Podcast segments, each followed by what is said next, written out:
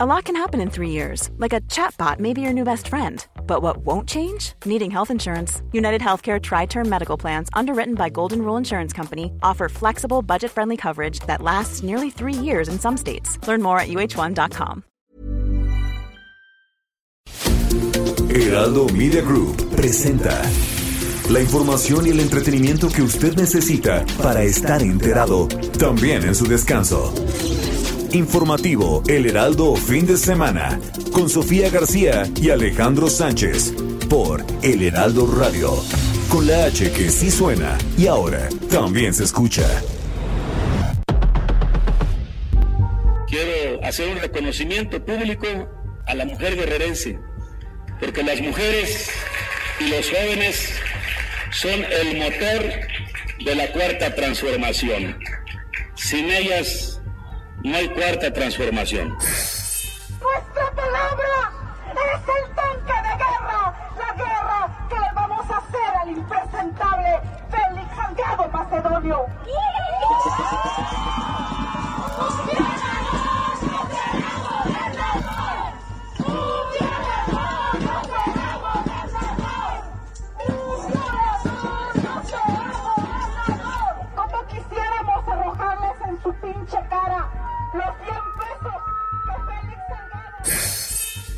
Entonces ya, como dicen algunos, ¿no? Ya chole. O sea, que, que porque van a hacer una campaña en los medios, que el Reforma, que el Universal, que este los programas de radio, como era antes, ¿no? Conductores de radios con expertos, con analistas, pontificando, sentenciando, juzgando. Ya chole. No me importa, pero igual que ustedes nos quieren tomar fotos a nosotros, yo también quiero tomar fotos. para tomar nuestros datos del INE y todo y agarrarlos para su partido político. Usted me dijo que no van a subir este esto para que le puedan poner la segunda vacuna. No, sí lo dijo. Ahora no me diga que no. Sí, a nosotros nos dijo eso. pero no es indispensable que se le tome foto a la persona o que se le tome foto a la credencial para votar. Y no debe restringirse en ninguna circunstancia, soy enfático, en ninguna circunstancia se debe restringir el acceso a la vacuna a una persona que tome la decisión libre y soberana de que no se le tome fotografía a su credencial o a su persona.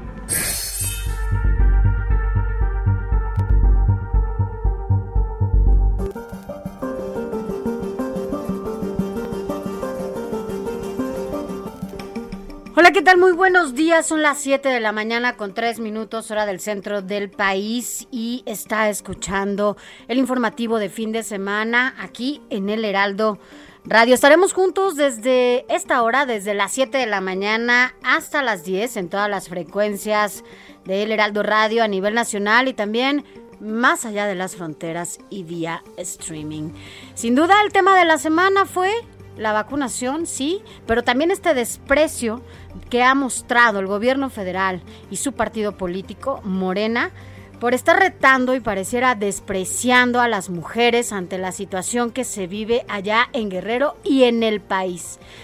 Ahora Félix Salgado Macedonio se ha convertido, pareciera, en ese personaje eh, en el que el presidente a como dé lugar lo va a defender independientemente de las eh, denuncias que tiene en su contra por violación sexual. Mm, esto ha hecho enojar aún más a las mujeres, nos ha hecho enojar más porque parece que no les importa y porque bueno, pues con un ya chole, pareciera que con un ya chole nos va a callar a las mujeres. Vamos a platicar de esto y mucho más. Yo soy Sofía García, me da mucho gusto saludarlos. Saludarlos, Alejandro Sánchez, ¿cómo estás? Buenos días. Sofía García, buenos días. Siete de la mañana con cuatro minutos, hora del centro de la República. Estamos transmitiendo totalmente en vivo desde Insurgente Sur 1271 para llevarle a usted las noticias más importantes generadas hasta ahora.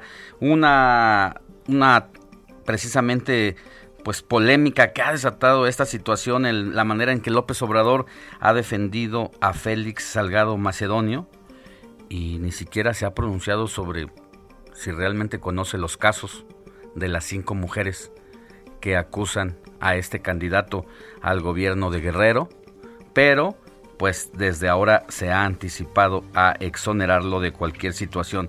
Se calienta el terreno, los ánimos de las mujeres y muy cerquita está de llegarse el Día Internacional el 8 de marzo, donde seguramente, a pesar de la pandemia, es probable que se junten para salir a denunciar lo que han venido haciendo año con año, pero que este caso que ocurre en Guerrero se está volviendo a nivel nacional.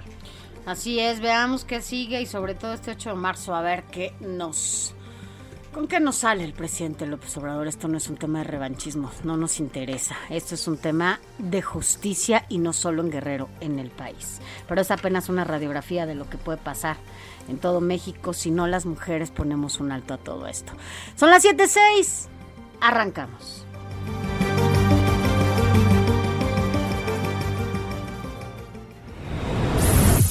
Informativo El Heraldo fin de semana. Lo más importante en resumen.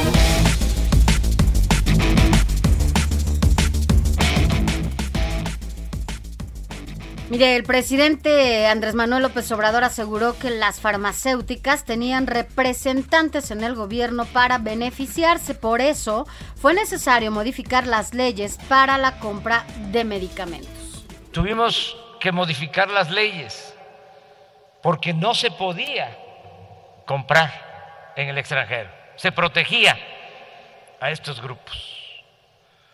Al interior del mismo gobierno hay dependencias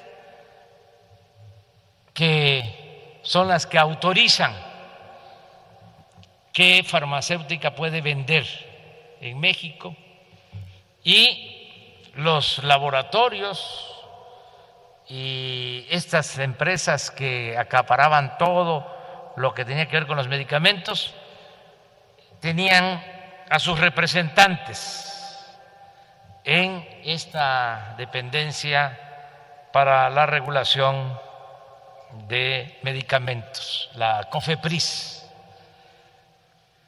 Los grandes laboratorios, los eh, intereses creados eran los que imponían a los funcionarios, a los que autorizaban qué medicamento eh, permitir y qué medicamento no permitir.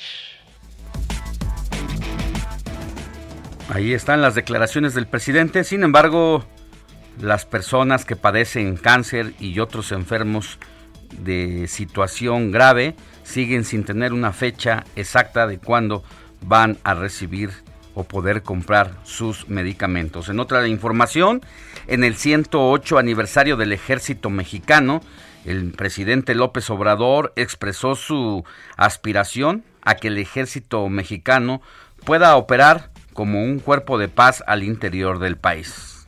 Nuestra aspiración es seguir contando con las Fuerzas Armadas, que sean garantes de nuestra soberanía e integridad territorial y que en el ámbito interno operen al mismo tiempo como cuerpos de paz, de progreso, de justicia. Y mire, en otros temas, el foro presidencial ya quedó en la historia. El mandatario federal publicó el decreto con el que lo elimina. La reforma aprobada por el Congreso de la Unión y la mayoría de los congresos estatales establece que el presidente de México puede ser juzgado como cualquier ciudadana o ciudadana. No damos palos de ciego ni respondemos con más violencia. Así lo dijo la secretaria de Seguridad y Protección Ciudadana, Rosa Isela Rodríguez, después de informar que en el 2021 o el 2021 arrancó con 2.810 homicidios dolosos, dolosos durante el mes de enero. Ya no respondemos a la violencia con más violencia, ni damos palos de ciego, por el contrario, hemos emprendido el camino hacia la justicia y la paz con trabajos de inteligencia. Esta coordinación también nos permite un uso más eficiente y transparente de los recursos. En más información, Delfina Gómez, la nueva, la recién llegada secretaria de Educación Pública, prometió un trabajo mucho más cerca de padres de familia y alumnos. Yo, al igual que ustedes, los viví en las aulas y frente al grupo. Por eso ahora, como autoridad educativa, estaré más cerca de mi magisterio, de las madres y padres de familia, de las figuras educativas y de los niños, niñas, adolescentes y jóvenes del país. La Ciudad de México continúa en semáforo naranja y siguen bajando las hospitalizaciones, lo que da paso a abrir nuevas actividades económicas. Así lo dijo la jefa de gobierno Claudia Sheinbaum, quien también anunció el logro de aplicar la primera dosis a todos los adultos mayores de algunas alcaldías. La buena noticia de esta semana es que inició el programa de vacunación nacional en la Ciudad de México y logramos aplicar la primera dosis de la vacuna contra COVID-19 a casi el 100% de los adultos de 60 y más años de las alcaldías de Milpalta, Coajimalpa y Magdalena Contreras. El gobierno capitalino también acordó con la Asociación Nacional de Tiendas de Autoservicio y Departamentales, ANTAD, instalar módulos de detección de COVID-19 en 52 puntos. En el centro de la Ciudad de México catean inmueble que está posiblemente relacionado con dos niños de origen mazagua que fueron asesinados en octubre pasado. Y mire usted, la Secretaría de Salud informó 857 nuevas defunciones y en total 178.158 muertes por COVID-19 en México. Juicio político para el candidato de Morena a la gubernatura de Guerrero, Félix Salgado Macedonio, es lo que piden feministas y representantes del partido Movimiento Ciudadano y así lo presentaron esa solicitud en la Cámara de Diputados para que no pueda competir por el cargo ni regresar a su escaño como senador. En tanto, bueno, pues el presidente nacional de Morena, Mario Delgado, aseguró que respetarán y acatarán el fallo de la Comisión de Honestidad y Justicia de su partido sobre el proceso que se sigue al ex senador Félix Salgado Macedonio, tema que por supuesto ya debieron de haber resuelto cuando hay un hay denuncias de por medio, se han tardado en resolverlo. Heladas históricas en el país en Coahuila nevó por 12 horas. Sin duda ha roto los récords de los últimos tiempos porque la capa de nieve alcanzó más de 20 centímetros. Al menos 170 personas de escasos recursos, entre ellos 70 migrantes, se encuentran alojados en media docena de albergues del municipio. Y más en el país, Baja California Sur baja poco a poco sus niveles de contagio por COVID-19 y comienza una mejoría en movilidad y economía. Guerrero y Guanajuato son los únicos estados que van a cerrar el mes de febrero en semáforo rojo, mientras Chiapas finalizará en color verde. Y en información internacional, los Centros para el Control y la Prevención de Enfermedades de Estados Unidos confirman el primer caso de la variante brasileña de COVID-19 en Florida, un estado que sobrepasó las 30.000 muertes. El gobierno de los Estados Unidos aceptó en el país 25 solicitantes de asilo con citas para audiencias en la Corte, terminando su larga espera en México y revocando una de las políticas migratorias de Donald Trump que el presidente Joe Biden prometió retirar. Y el presidente de Venezuela, Nicolás Maduro, propuso hablar con el gobierno de México para exportar el gas natural de su país y y, exista eh, eficiencia energética ante el problema de suministro en Texas, allá en Estados Unidos. Así es, y tendremos mucha información en el transcurso de este informativo de fin de semana. Vamos a hablar sobre la deserción escolar de viva voz. Niños y jóvenes nos cuentan sus experiencias en esta nueva normalidad. ¿Qué dice usted que nos está escuchando? ¿Se ha adaptado? ¿Cree que sus hijos hayan aprendido en lo que va de este ciclo por la vía remota o definitivamente no ha sido así? Así es, y también vamos a platicar qué ha pasado con los apagones en los estados de la República y también allá en Estados Unidos. ¿Qué, qué, los ha originado? Que nos cuenten bien qué ha pasado, no, no con estos temas técnicos que hemos escuchado en diferentes eh, espacios. Vamos a hablarlo para que usted sepa por qué puede llevarse a cabo un apagón en su casa. Vamos a hablar con Salvador García Soto, nuestro compañero y también eh, está en estos espacios, en estos micrófonos de 1 a 3 de lunes a viernes. Y también hablaremos con Betania Pérez, corresponsal en Venezuela, sobre las intenciones del presidente Nicolás Maduro de abastecer a México de gas ante problemas con Texas. Ya sabe usted que el presidente de la República, López Obrador, había dicho que nunca más se iban a ocurrir los apagones respecto al que había ocurrido hace unas semanas y resulta que no es así, que el país eh, está en riesgo de producción energética. Esto es lo que ha provocado que al menos 28 estados de la República se queden sin luz en algunos momentos y ha ocasionado una crisis en la industria automotriz y muchas más. Vamos a tener todos los detalles sobre esta propuesta del gobierno venezolano. Oiga, y yo no sé si usted tuvo oportunidad eh, el día de ayer eh, ver estas imágenes de Marte a color, en donde, bueno, pues nos daban a conocer cómo es este planeta, el planeta rojo ya a todo color. Vamos a platicar con Luis Enrico Velasco, quien es el mexicano que participó en la misión de la NASA a Marte. Esto totalmente vivo aquí en el informativo de fin de semana. Y también vamos a darle ecos de lo que ha sido el desastre de la vacunación. No lo decimos nosotros. ¿Sabe por qué?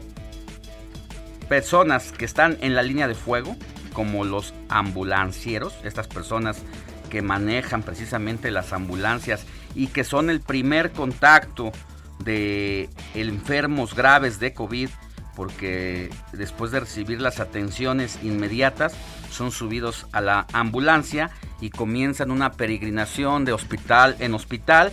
Muchas veces tienen que ser regresados a sus casas o incluso ser llevados a otros estados ante la saturación y falta de camas en la Ciudad de México, pues resulta que a estas personas no les han puesto la vacuna, tampoco se las han puesto a los médicos, estos que usted encuentra en la farmacia y que también son otros de los personajes en contacto directo. Para ellos no hay vacunas, pero sí hay para los siervos de la nación, estos personajes que promueven el, el voto de Morena de casa en casa y que se han convertido en los intermediarios de la vacuna, esos que le piden su credencial del INE y le sacan los datos y que seguramente le estarán hablando por teléfono para convencerlo a que vote por este partido.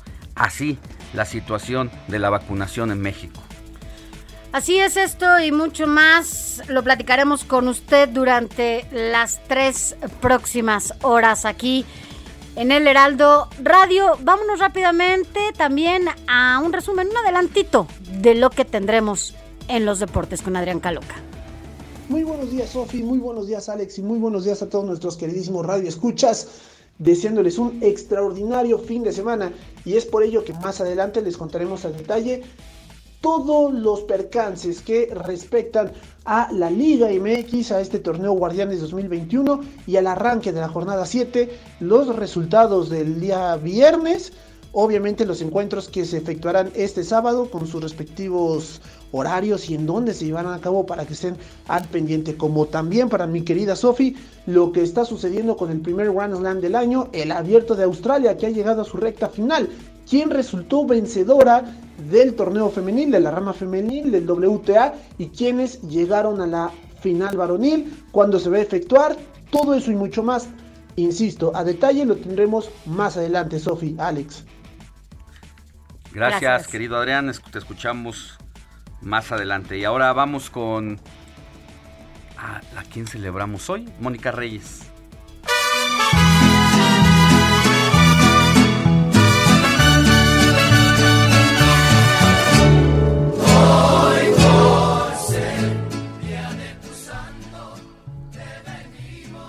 Muchas gracias, muy buenos días Alex y Sofi, queridos amigos, pues hoy vamos a festejar a quien lleve por nombre Jacinta.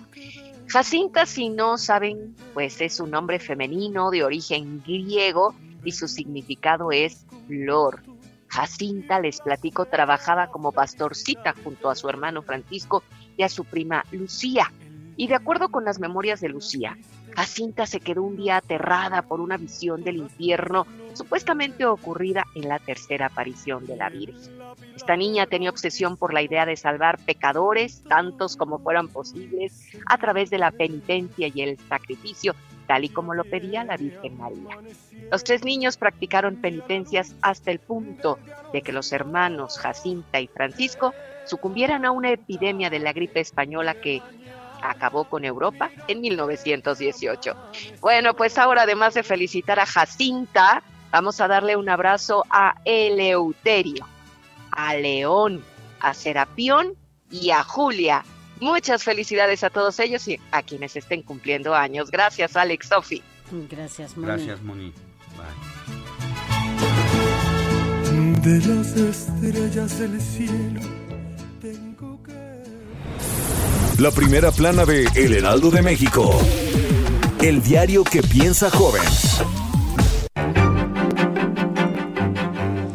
Estefanía Cuartino, jefa de información, cuéntanos qué tiene hoy la primera plana. Buenos días, Sofi y Alex, y buen día a todo el auditorio. Este sábado 20 de febrero de 2021, en la primera plana del Heraldo de México, pruebas en farmacias y centros comerciales. El gobierno capitalino acordó con la ANTAF instalar módulos de detección de COVID-19 en 52 puntos. El gobierno amplió los lugares para detectar contagios, ahora también incluyen centros comerciales. Homicidio doloso baja 5.5% en enero. En el primer mes del año, los índices delictivos del fuero federal disminuyeron 19.6%. Maduro ofrece gas a México. El presidente de Venezuela propuso convertirse en proveedor del combustible. Estados Unidos, política de asilo. El gobierno de Joe Biden atienden en los casos de migrantes que estaban varados en México. Enrique y Meghan afuera de la realeza se consuma ruptura real. La pareja romperá el silencio sobre su decisión. Y el Heraldo de México te cuenta la historia. En los deportes, Alacrán defiende cinturón. El boxeador de Quintana Roo cimenta su calidad en el ring. Hasta aquí la primera plana. Muy buen día. Gracias, Steffi Cuartino. Y nos vamos a una pausa, ya se lo decíamos al espacio, al inicio de este espacio, vamos a platicar sobre la deserción escolar eh, y qué ha sido para las niñas y los niños este periodo escolar histórico en donde les ha tocado enfrentar y estar en una aula, si no enfrente de la televisión, si enfrente de una computadora o una tableta, ¿no? ¿Qué ha sido para, para ellos? Ojalá usted también nos pueda apoyar y nos mande un audio de su hija o su hijo. Y mire, eh, la segunda cadena de cine más importante del país, Cinemex, definitivamente ya bajó sus cortinas. Usted ya no puede ir por ese combo de palomitas, refresco y nachos eh, porque ha dejado de funcionar esta gran cadena cinematográfica en México. Incluso su aplicación digital ya también ha sido cancelada, ya no ofrecen cartelera para ningún complejo. De eso y más al volver de esta pausa.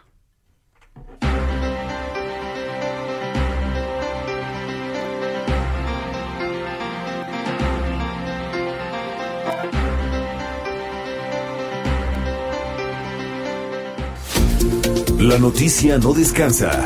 Usted necesita estar bien informado también el fin de semana. Esto es Informativo El Heraldo Fin de Semana. Informativo Heraldo Fin de Semana. Regresamos.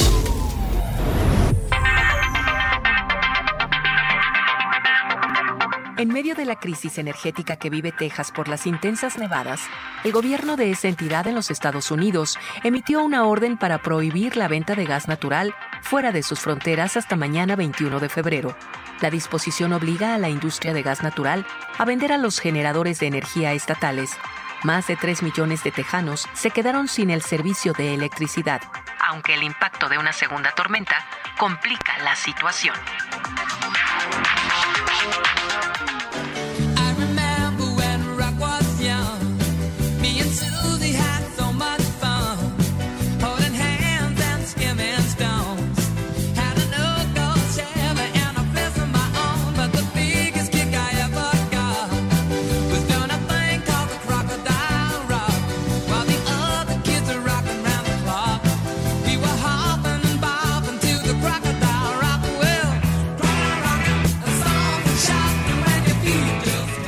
Gracias por continuar con nosotros. Estamos escuchando Crocodile Rock con Elton John, que justamente en la última semana de febrero, como la que estábamos viviendo, pero de 1973, eh, tenía el primer lugar del Hot 100 de Billboard en esta última semana de febrero. Así que bueno, los estamos escuchando y queremos recordarle también eh, nuestro WhatsApp para que se ponga en contacto con nosotros.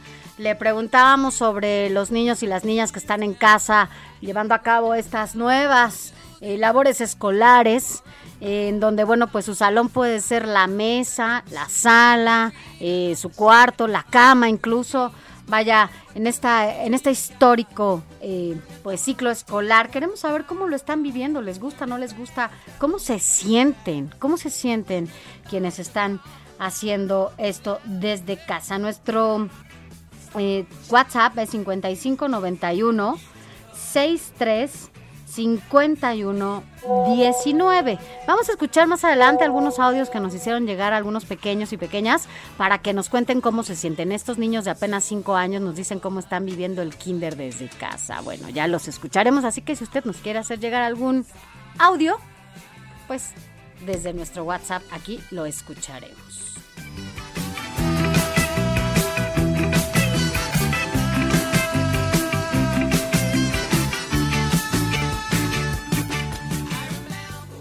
Recorrido por el país.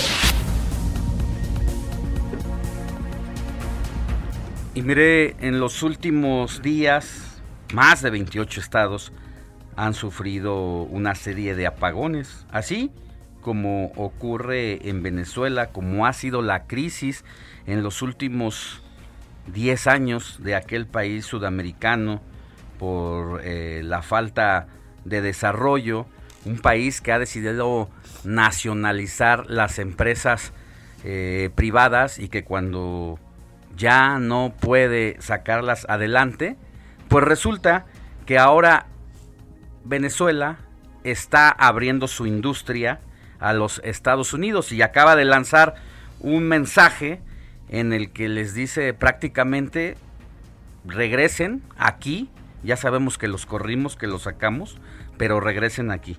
Todo este contexto para eh, decirle que en México estamos viviendo una situación complicada porque la presidencia de la República ha decidido no comprarle gas a empresas estadounidenses con quienes se tenían acuerdo y a cambio de eso pues ha decidido sacrificar a millones de familias y a las industrias manufactureras, a la industria automotriz y otras más que están en un grave riesgo por la falta de gas que a su vez eh, es usada también para la generación de electricidad. A eso agréguele eh, la situación eh, climática, estas heladas atípicas, históricas que se han tenido en los Estados Unidos y en la parte norte del país. Pero cómo están viviendo la situación en algunos estados, nos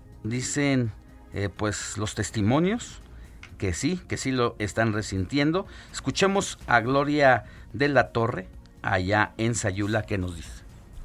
prácticamente iniciaron el día que se anunció. Sí, este, fueron dos veces por eh, la tarde. Una fue como faltando 15 minutos para las 7, durando como una hora. Y el segundo fue como a las nueve y media de la noche también, pues durando una hora más o menos. Y el día de ayer también se nos fue a partir de antes de las 7, durando también una hora, hora y media más o menos. Aquí a, a los re- alrededores prácticamente somos tres municipios desde aquí, de esta zona que viene siendo Tapalpa, Macueca y aquí, y los demás municipios sí tienen, sí tienen luz. O sea, no sé qué esté pasando, si fuera generalizada, fuera los de todos los municipios, ¿no? Hay comercios que no tienen plantas de luz y es lo que dicen, sus pérdidas serían muchas porque los lácteos, sobre todo, que se mantienen, que tienen que mantenerse totalmente en refrigeración durante una hora, se les puede echar a perder. Entonces ellos están molestos y más que te digo que no nos han avisado si van a continuar o no van a continuar. Ayer fue una sorpresa también. Y bueno, esto fue allá en Sayula. Veamos qué nos dice también Marta Rubio en Nuevo Laredo. Buenas noches, mi nombre es Marta Rubio, vivo en la ciudad de Nuevo Laredo. El lunes en la madrugada tuvimos un frío muy intenso, amanecimos a menos 8 grados. Eh, derivado de esto, pues hubo interrupciones de luz, hubo apagones, cuatro horas intermitentes sin luz y luego seis horas y así también el martes. Un total de 10 horas diarias sin luz. El mismo, por lo mismo que estábamos sin luz, pues eh, las bombas de agua de la ciudad pues tuvieron que parar, no teníamos agua, las tuberías reventaron, eh, pues nomás nos mantuvimos aquí cobijados, pues las comunicaciones fallaron, ah, pues realmente fue un caos, peligro en las calles porque las calles heladas. Pero bueno, hasta ahorita ya no se interrumpió nada. Esperamos una segunda helada. A ver cómo nos va. Y mientras esto ocurre aquí en México, el representante de la Comisión Federal de Electricidad, pues prácticamente se ha mantenido escondido, ¿no? Para eh, enfrentar esta situación y ya ha decidido, pues, dejarle eh, la pelota o la papa caliente al presidente de la República quien se contradice en todos los sentidos, porque por un lado comenta que ya no hay problema, ¿no? Que ya se va a resolver esta situación, como lo dijo hace un mes en los primeros apagones, que nunca más se iba a repetir.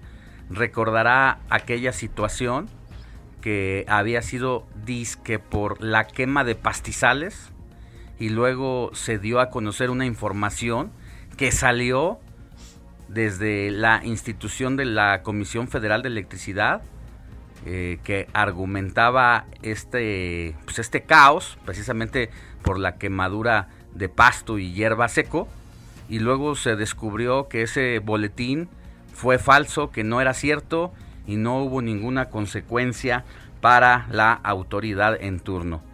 Más allá de eso, López ahora dice que no se van a repetir los apagones, que ya está todo solucionado, pero hace un llamado a la población a que entre 6 y 10 de la noche, por favor, vivan a obscuras. Así que una situación complicada. Sin embargo, también del otro lado, en la Unión Americana, allá en Houston, por ejemplo, también se está viviendo pues una, una situación complicada y escuchemos el testimonio de Julio Martínez. Mi nombre es Julio Martínez, estoy a 10 millas del centro de Houston y el día lunes 15 de febrero, eh, debido al frío, se fue el servicio de luz, las calles estuvieron congeladas, cerraron los puentes porque también se congelaron, las gasolinerías cerraron, no había tiendas abiertas, no había restaurantes abiertos y ese mismo día, el lunes, en la noche se fue el servicio de agua y hasta el momento estamos teniendo problemas con el servicio de luz y de agua. En varios sectores hay luz, en varios sectores hay agua, pero en otros sectores no hay luz ni agua. Entonces el gobierno está trabajando para poder poner en marcha esos servicios, pero ha habido muchas dificultades y muchas familias están teniendo problemas en cuanto a luz y agua y escasez de alimentos ya que no hay tiendas abiertas, entonces eh, están buscando la manera de poner todo en movimiento otra vez. Bueno, así los apagones en el norte del país y también del otro lado de la frontera. Seguiremos platicando de este tema más adelante y por qué se están dando estos apagones con nuestro compañero Salvador García Soto. Y mire, continuando en este recorrido por los estados, del otro lado, totalmente en el sur, usted lo recuerda, el caso de Mariana, esta médica que fue asesinada y que, bueno, pues nos indignó de nuevo a todo. El país resulta que el médico que la asesinó se entregó y se declara inocente. A ver, vamos a escuchar a Jenny Pascasio. ¿Qué tal Alejandro y Sofía? Los saludo con mucho gusto para informarles que Fernando N., identificado por hostigar de manera sexual a la médico Mariana Sánchez Dávalos y principal sospechoso de su feminicidio, fue detenido por la Fiscalía General del Estado de Chiapas luego de entregarse de manera voluntaria en el municipio de Ocosingo. En un video que circula en redes sociales, grabado en la entrada del juzgado de control y tribunal de enjuiciamiento, el imputado argumenta que se entrega a las autoridades, pero niega los señalamientos que le hacen. Además dijo que ha sido hostigado por los uniformados. Me voy a entregar de manera voluntaria a comparecer o lo, que corresponda legalmente a este tribunal de enjuiciamiento para eh, resolver el caso en el que se me está inculpando de manera este, este, ¿cómo se dice? ¿Cuál es el término correcto? para esclarecer la situación en la que ocurrió en, en- en el centro de salud de Nueva Palestina. Eh, yo me están culpando de situaciones delicadas, muy graves, en las cuales yo no he incurrido en ninguna de esas acusaciones que se me imputa, pero legalmente este, la ley ha sido in- injusta con nosotros, con la familia, desde los domicilios por- de mi familia en Tuxtla Gutiérrez, en Yajalón, en el rancho de mi finado abuelo. Hemos sido agredidos, violentados por las autoridades que convoca la fiscal Marta, la licenciada Marta Hernández de la Fiscalía del, Estado de Chiapas en Tuxtla Gutiérrez. En días pasados, el mismo juzgado de los distritos judiciales de Ocosingo y Yajalón habría emitido una orden de captura en contra del médico que fue denunciado previamente por la médica encontrada sin vida el pasado 28 de enero en la comunidad indígena de Nueva Palestina, municipio de Ocosingo.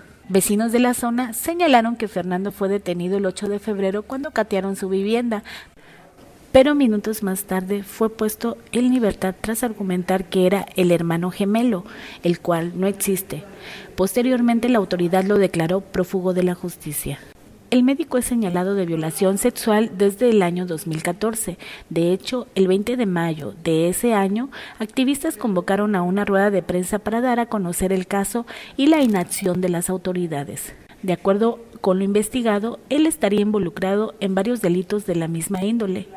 Tras la detención del agresor sexual de su hija, María de Lourdes Dávalos Abrego, madre de Mariana, dijo que espera que la Fiscalía General del Estado se conduzca con transparencia y apegada al debido proceso, pues no fueron ellos los que lograron la detención del imputado, además de que no se procede por homicidio, sino por hostigamiento sexual. Mientras tanto, los estudiantes de la Universidad Autónoma de Chiapas continúan en paro de labores y dijeron que no regresarán a clases hasta resolver todos los puntos del pliego petitorio, siendo el más importante la justicia para Mariana.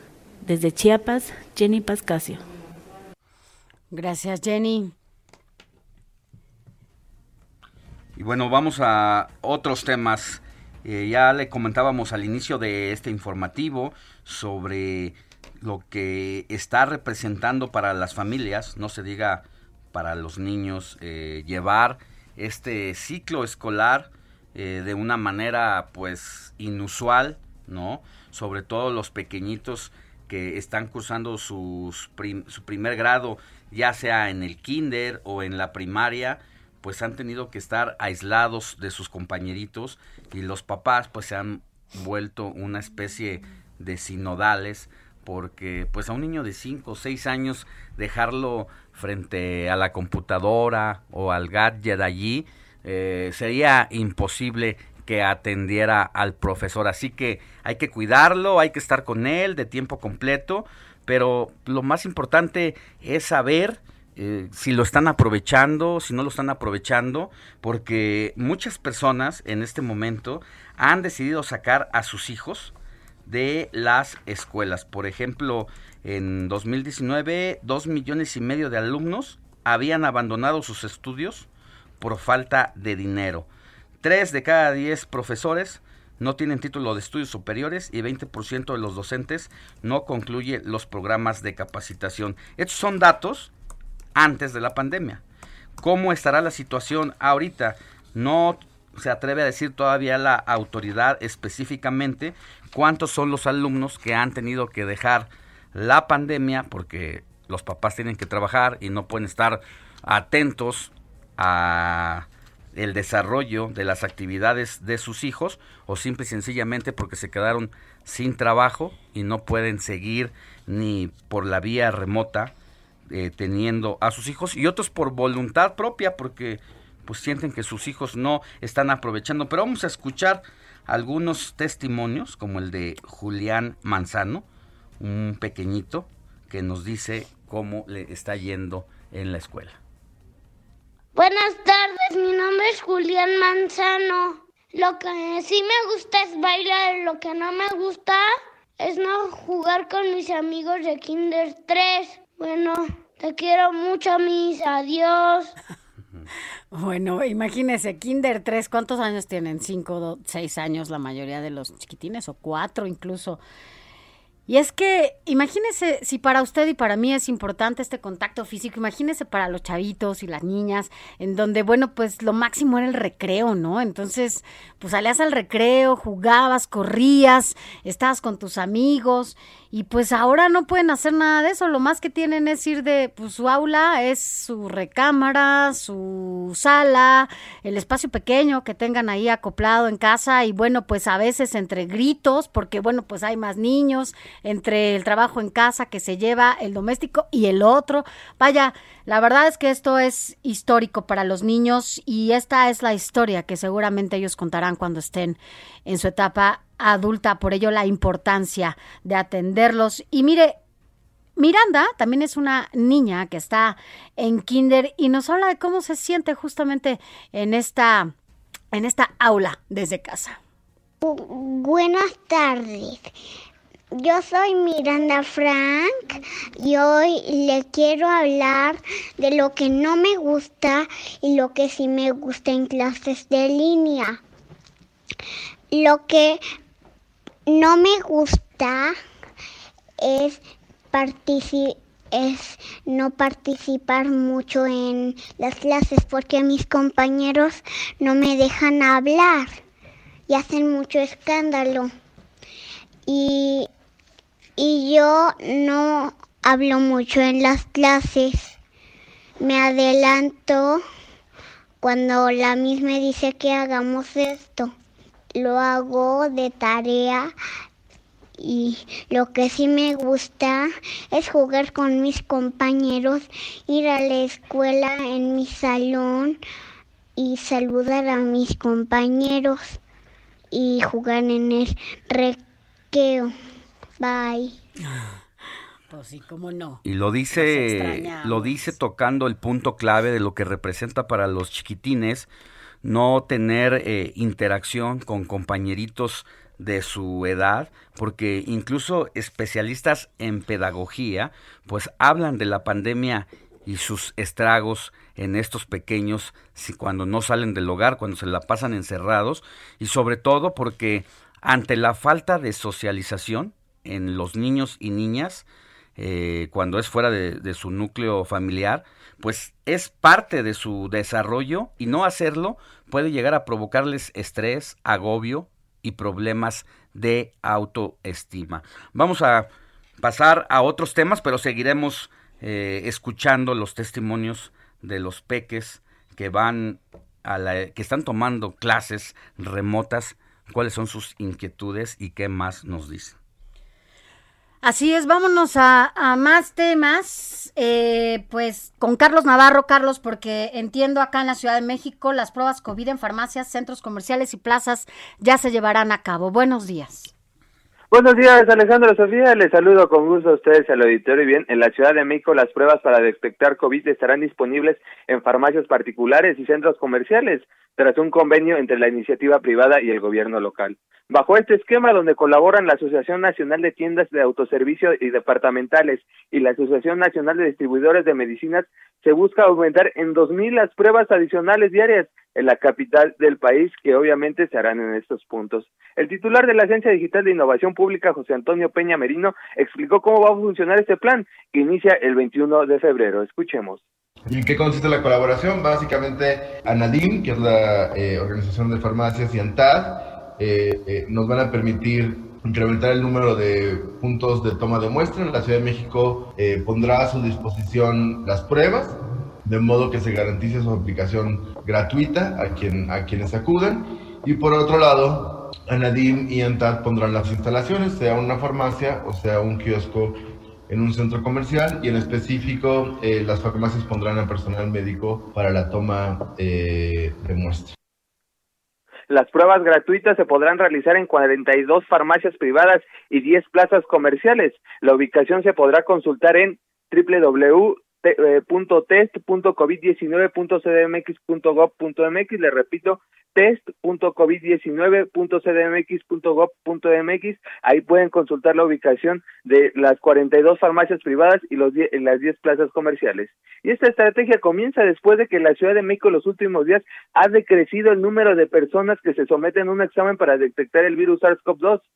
El, el director de gobierno digital de la Agencia Digital de Innovación Pública, Eduardo Clark, reconoció que hay un- una confianza ya de parte de los capitalinos, por lo tanto, ya no están acudiendo de manera masiva a hacerse pruebas. Escuchemos.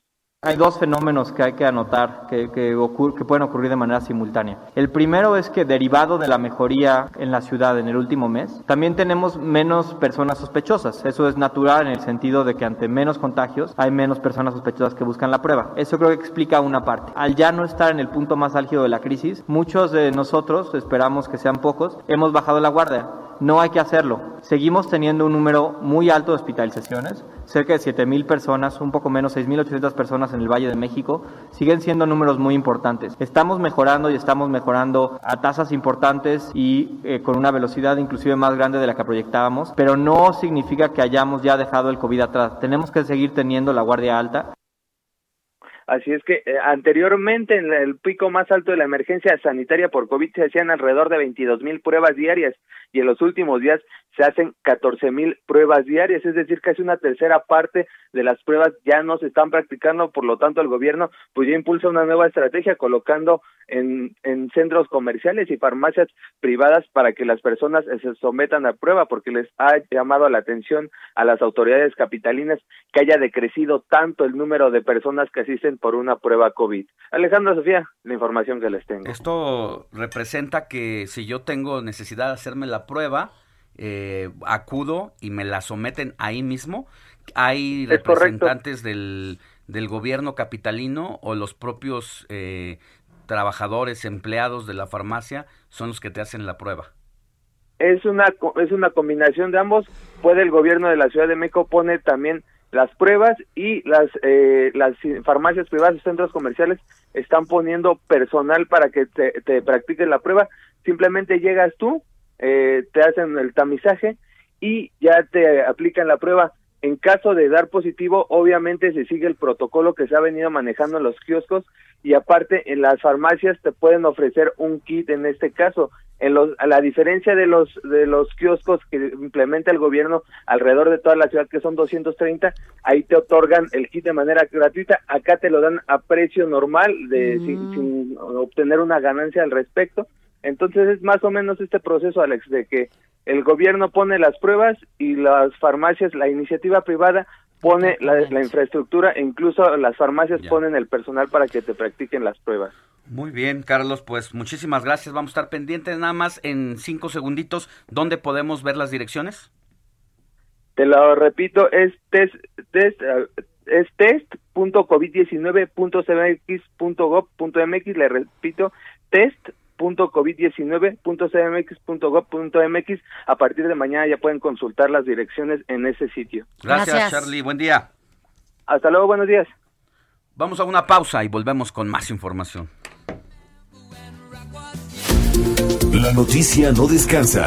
Usted necesita estar bien informado también el fin de semana. Esto es Informativo El Heraldo Fin de Semana. Informativo Heraldo Fin de Semana. Regresamos.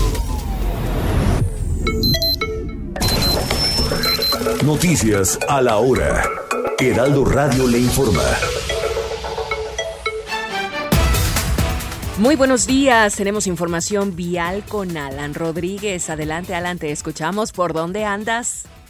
Mónica, amigos, muy buenos días. Los saludo desde el sur de la Ciudad de México, en la alcaldía de Coyoacán, donde se registró un incendio durante esta madrugada, el cual fue sofocado hace apenas aproximadamente media hora. Este ocurrió al interior del canal de Chalco, en la colonia Cuemanco, y fue necesaria la participación de personal de Corena, personal de protección civil, bomberos de la Ciudad de México, policías capitalinos y otros voluntarios quienes durante toda la madrugada estuvieron laborando para controlar la quema de este pastizal de aproximadamente dos hectáreas. Fue una labor bastante difícil, se requirieron de varias pipas, pero al momento ya se encuentra controlada la situación y ya comenzaron a retirarse los vehículos de esta vialidad, por lo cual comienza ya a regularizarse la circulación en esta zona sur de la Ciudad de México. Es el reporte que tenemos. Muchas gracias, Alan, muy importante. Continuamos. Igual. Muy buen día. México ascendió al corte de ayer, 19 de febrero, a un total de 178.965 muertes por COVID-19. En las últimas 24 horas sumaron 857 muertes y las autoridades es lo que están informando en este momento. Un cargamento con 200.000 dosis de la vacuna Coronavac del laboratorio chino Sinovac arribó hoy sábado al Aeropuerto Internacional de la Ciudad de México. De acuerdo con fuentes oficiales, será hasta la próxima semana cuando pueda llegar a nuestro país el primer cargamento de la vacuna rusa Sputnik B. Por décima ocasión, desde el inicio de la segunda pandemia, más bien dicho, por décima segunda ocasión desde el inicio de la pandemia, México y Estados Unidos acordaron mantener cerrada su línea fronteriza, esta vez hasta el 21 de marzo. De ese modo, las restricciones al tránsito terrestre no esencial se prolongará un mes más entre los dos países. El titular de la Agencia Digital de Innovación Pública, José Peña Merino, anunció que a partir de la próxima semana se realizarán pruebas gratuitas de detección de SARS-CoV-2 en 42 farmacias privadas y módulos que se instalarán en 10 centros comerciales, que se sumarán a las 20.000 que actualmente se realizan. El Instituto Nacional Electoral supervisará en todo México que no se repita la toma de fotografías a las credenciales de elector de los ciudadanos que sean vacunados contra el COVID-19. El INE advirtió que los datos electorales de los ciudadanos son para uso exclusivo del instituto y el gobierno no los debe recabar ni almacenar. En Nayarit, un tráiler que transportaba sandías se incendió tras volcar sobre el kilómetro 45 de la carretera Jala-Compostela. Esto es a la altura de la localidad de Carrillo Puerto. La circulación en ese tramo carretero fue parcialmente cerrado en lo que se realizaban los trabajos para controlar el incendio de este tráiler. En el mundo registró el ministro eh, de Salud de Rusia la tercera vacuna contra el coronavirus que se llama Covivac, según lo anunció el primer ministro de ese país, Mijail Mishustin. El fármaco ha sido creado por el Centro Científico Federal de Investigaciones y Desarrollo de Fármacos Inmunobiológicos MP Chumakov. Que hoy no te quiero más, no. Estoy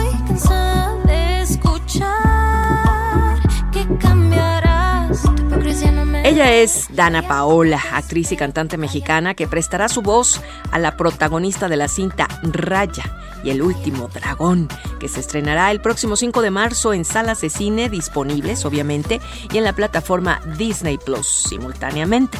También interpretará la canción Hasta Vencer, que forma parte de la banda sonora de la versión en español. no volverá jamás.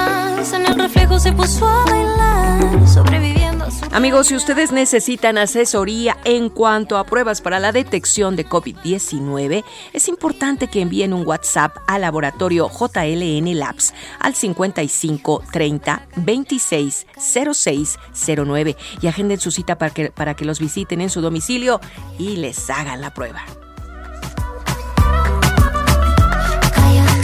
8 de la mañana con 4 minutos. Realización Quique Hernández. Voz Mónica Reyes. Los invito a que me sigan en mi Twitter como arroba guion bajo Monique Reyes. Continuamos con Sofía y Alex. Tu hipocresía no me va, no, no. No te molestes por llamar, ni gritar más. El mismo golpe te hunde. Hoy ya no me callo. Shh,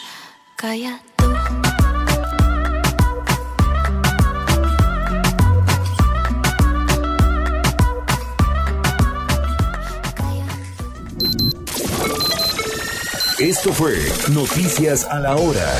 Siga enterado.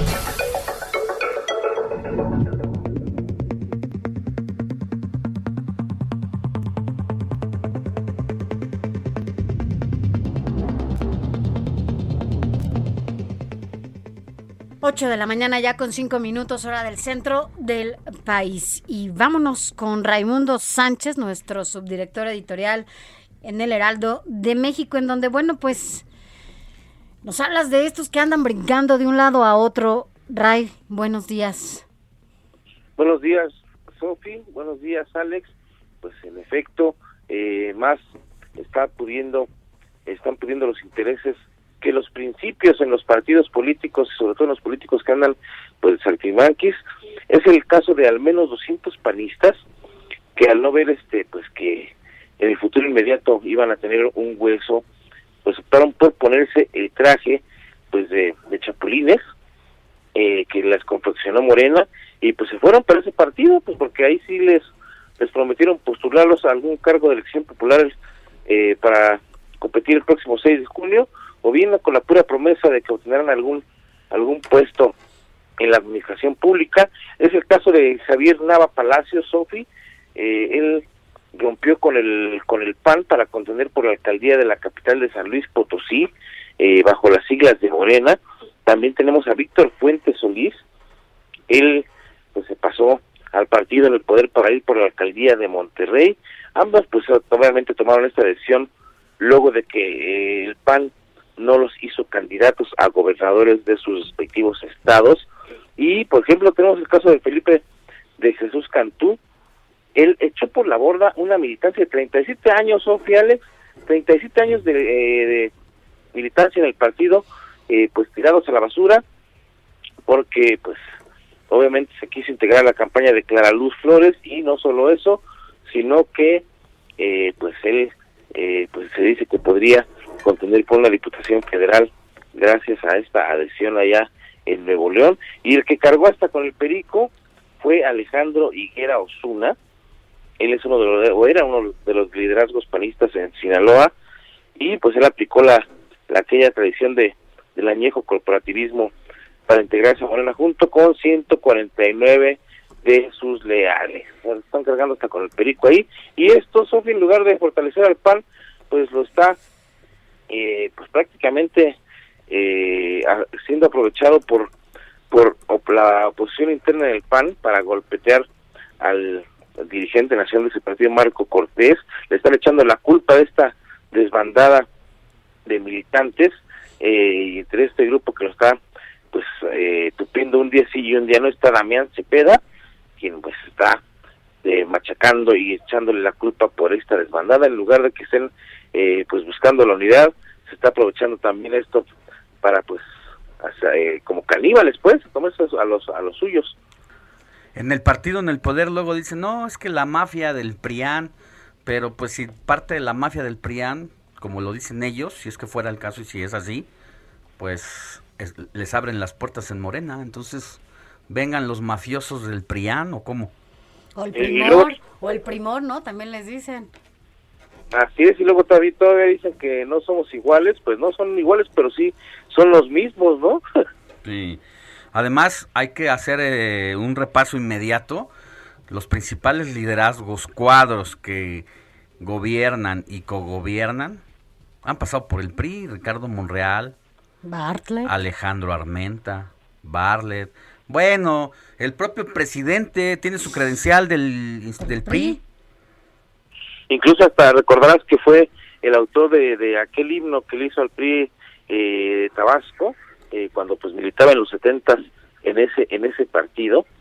Y bueno pues es un, un destacado no uno de los priistas más destacados que tan destacado que hasta presidente de la república llegó a ser. Pues sí, este, pero ahora como no les, di- como bien dices, como no les tocó huesito de este lado, pues van por el hueso del otro lado. Entonces, ya más allá de los principios, los ideológicos, que son los que rigen el espíritu y la Los intereses del norma de las de los institutos políticos, o sea, ¿cuál principio? No hay nada, puro interés personal de querer eh, seguir acaparando espacios del presupuesto y pues que te dan poder, mi rey. Y a costa de lo que Así sea, ¿no?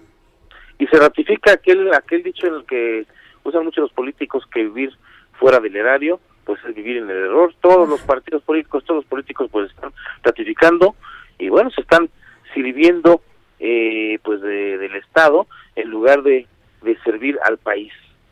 Así es, y bueno, eso ocurre de este lado eh, del PAN para irse a Morena, y bueno, todo lo que ya en conjunto está pasando en los partidos políticos, estamos viendo el colmo de los espectáculos, de que, pues creo que ya no hay eh, eh, eh, quien, a- quien se dedique ahora a hacer los espectáculos, porque ya todos se vinieron a la política.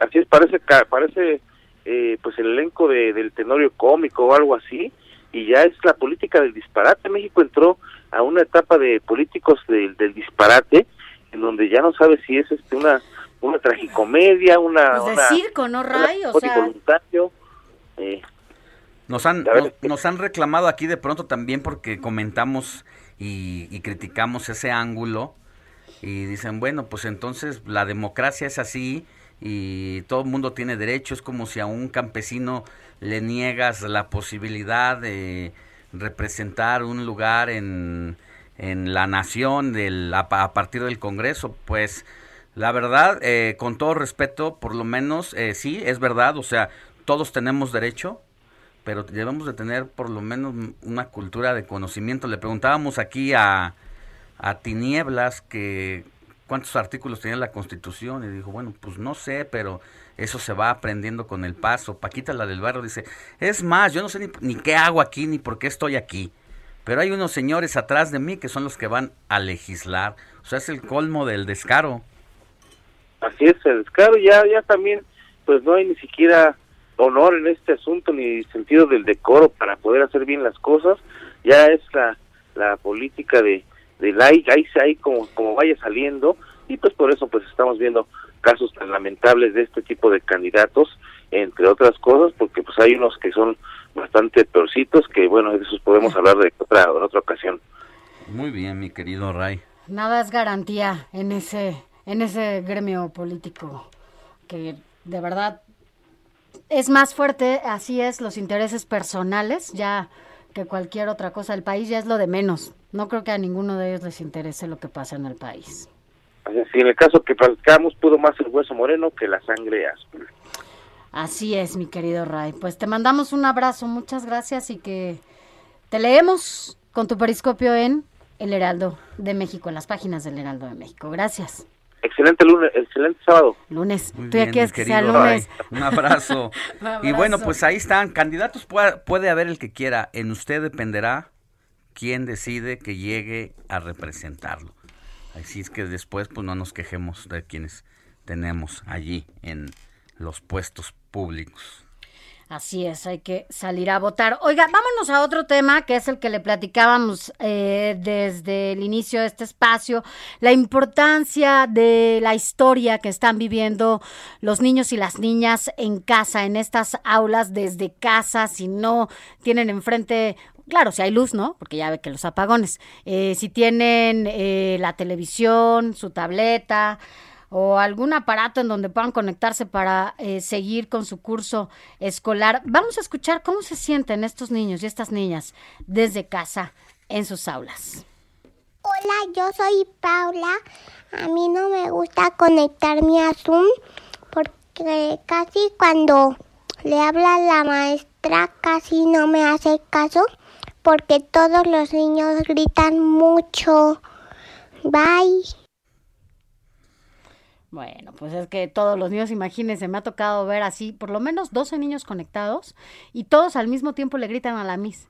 Y la Miss lo único que tiene que hacer es apagarle la- el micrófono a todos porque de verdad, pobres maestros también, o sea, enloquecen porque están acostumbrados a estar en su salón y estar atendiendo a todos los niños, sí, pero con estos gritos impresionantes de todo el tiempo, pues es que también los niños se desesperan, ¿no? No están acostumbrados a, a esto.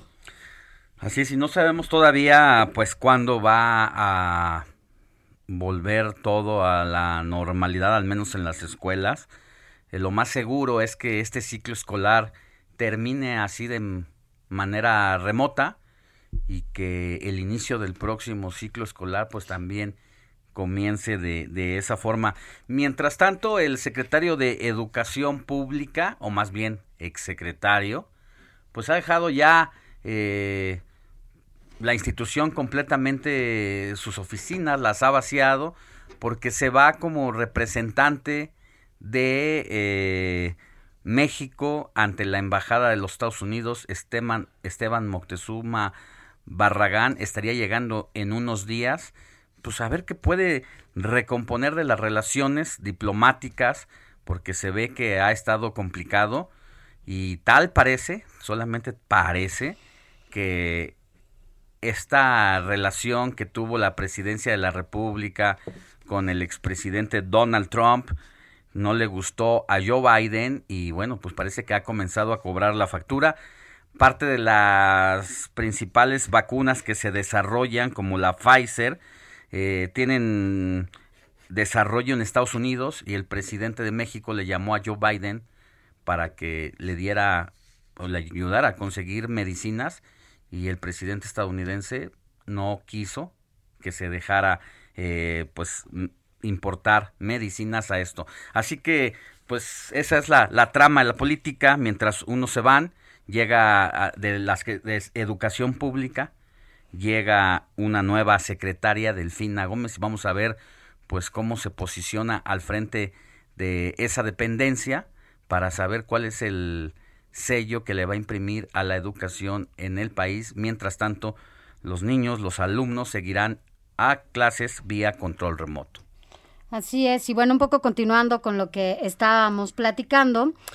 Fíjese, eh, estábamos escuchando a niños y niñas de kinder. Ahora vámonos a la secundaria, porque también es otra etapa. Los adolescentes, ¿cómo están viviendo esta, esta escuela en casa? Vamos a escuchar a Sael.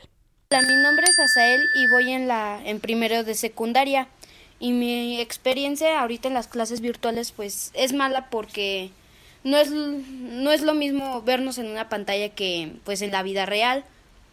Y otra cosa que me ha sucedido que uno que otro tema que explican los maestros eh, no les llego a entender porque nos dicen una cosa y la tarea dice otra eh, y si obedezco la clase de lo que nos dice el maestro, eh, a veces termina siendo lo de la lo de la página o si obedezco lo de la página, lo que debió haber dicho el maestro. Y pues también eh, me también yo extraño ver a mis amigos en, en el recreo que, que platicando, que ver que si salimos, que si vamos a tal lado, que si hacemos tal cosa. Y pues ya no se puede porque nada más es el conectarse y pues tomar la clase y salirse, literal. O sea, no podemos estar diciendo, "S- vamos a salir a tal lado, vamos a hacer esto, porque pues no se puede, ¿no?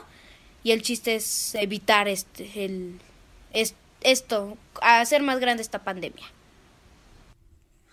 Y bueno, mire, a cinco meses casi, a seis meses casi del inicio de este ciclo escolar 2020-2021, la Secretaría de Educación Pública no ha publicado la estadística sobre los alumnos inscritos en el país. Información que sirve para calcular la deserción escolar. durante la pandemia. Y esta es la primera vez que dicha información no se encuentra de manera pública en el sistema de información y gestión educativa. Así que no, no tenemos una referencia de cuántas personas se habrían quedado sin ir a la escuela por distintos motivos. Hace falta que se publique esa información y mientras ocurre el rol en educación pública, pues los chavos siguen dando sus testimonios. Así es. Eh, estábamos hablando que de adolescentes, ¿no? Eh, pasamos del kinder a la secundaria y ahora vamos a escuchar a un universitario. Eh, Jorge se llama, Jorge tiene 20 años y nos cuenta cómo la está pasando. Hola, me llamo Jorge, tengo 20 años, estudio la carrera de arquitectura y bueno, para mí esta pandemia ha significado una época de muchos cambios, desde un ámbito escolar hasta un ámbito familiar, ya que bueno, en el ámbito escolar yo creo que como a muchos me ha tocado adaptarme a esta nueva forma de aprender, que sin duda me ha costado trabajo, sin duda ha sido todo un reto porque pues yo estaba acostumbrado más a aprender de una manera didáctica, de una manera en la que vea las cosas al momento de que me las expliquen. Y bueno, en un ámbito familiar ha cambiado ya que de alguna manera el estar encerrado y aislado me ha permitido pues ser, estar más cerca de mi familia porque antes de esta pandemia pues yo tenía entrenamientos o proyectos, trabajos, entonces salía mucho de mi casa y no me permitía estar mucho tiempo aquí. Bueno, pues así las cosas con eh, nuestros estudiantes en México. Y bueno, vamos a otra información. Ahí está Adrián Caloca, quien nos tiene lo mejor de los deportes. Buenos días, Adrián. Deportes con Adrián Caloca. Se fue la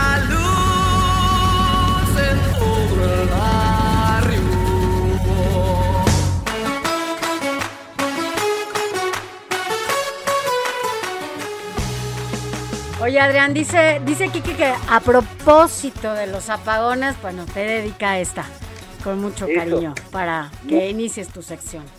Muy bien, con toda la actitud como siempre. Muchísimas gracias, Quique. Y muy buenos días a Sofía, Alex y por supuesto a todos nuestros queridísimos radioescuchas. Iniciamos este fin de semana, por supuesto, con toda la información deportiva. La jornada 7 de la Liga MX ayer arrancó con el empate a un tanto entre Necaxa y Rayados, goles de Barragán y de Maxi Mesa, mientras que Juárez por la mínima se impuso en casa frente al Mazatlán, anotación del paraguayo Darío Lescano. Para hoy, otros dos encuentros, Cruz Azul recibe en la cancha del Estadio Azteca a las 7 de la noche a los Diablos Rojos del Toluca, mientras que las Águilas del América visitan en el Estadio Jalisco al Atlas, en punto de las 9 de la noche. Ahora le info para mi queridísima Sofi, y es que estamos ya en la recta final del primer Grand Slam del año, el Abierto de Australia, en el cual hace apenas unas horas, en la madrugada, hora de México, la japonesa de 23 años Naomi Osaka se coronó bicampeona al haber derrotado a la estadounidense Jennifer Brady. Pues, pues bueno, con esto Osaka logra llegar a su cuarta final de Grand Slam, todas ganadas a sus 23 años, y pues es un caso sublime que pasará del bueno del número 3 en el ranking de la WTA a la número 2 nada más mencionando que en algún momento ya ha sido la número 1 y durante la madrugada de hoy a mañana a las dos y media de la mañana para quien guste desvelarse este fin de semana es la final varonil en donde el número uno del mundo el serbio Novak Djokovic exactamente enfrentará al número 4 al ruso Nadil, Nadil Medvedev perdón que anteriormente eliminó al griego Tsitsipas y que a su vez durante la semana la triste noticia para Sofi es que el griego eliminó a Rafa Nadal Sí, ya sé, te estuve leyendo también en tus redes. No lo vi, pero lo, lo leí. ahí estamos informándote Sofi completamente Tristísima, tristísima estoy. Exacto, pero también tenemos información para mi queridísimo Alex, y es que también hay box y qué duelo de verdad el que hoy tenemos en la noche en punto de las nueve entre mexicanos por el título superpluma del Consejo Mundial de Boxeo de 130 libras y es entre el ex olímpico Oscar Valdés que lleva 28 peleas todas ganadas frente al actual campeón el alacrán Miguel Berchel quien lleva 37 igual peleas todas ganadas y una por la vía del knockout. Va a ser una pelea, un agarrón sabroso. Recordando que, la próximo, que el próximo sábado ya pelea el Canelo también. Así es, el favorito me supongo que es el campeón eh, Miguel Berchel. Berchelt. Así es, pero los dos va- llegan invictos. Entonces, hoy va a ser una noche, una desvelada, por si gustan, deportivamente hablando, bastante buena y para los dos. Les traje para los dos, Sofía Alex. Nos vemos mañana. Adiós, adiós. Mañana nos vemos, dice Quique. Y también ya sabes quién. Perfecto, ahí está. Vamos a estar pendientes, mi querido Adrián. Es un buen combate de este lado en el box. Eh, la verdad, sí, eh, Oscar Valdés, este chavo olímpico, eh, la verdad es que tiene muy, muy, muy buena, muy buena juego de piernas, combinaciones. La noticia no descansa. Usted necesita estar bien informado también el fin de semana. Esto es Informativo El Heraldo Fin de Semana. Informativo Heraldo Fin de Semana. Regresamos.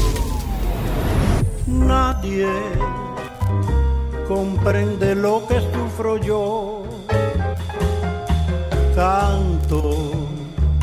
pues ya no puedo sollozar.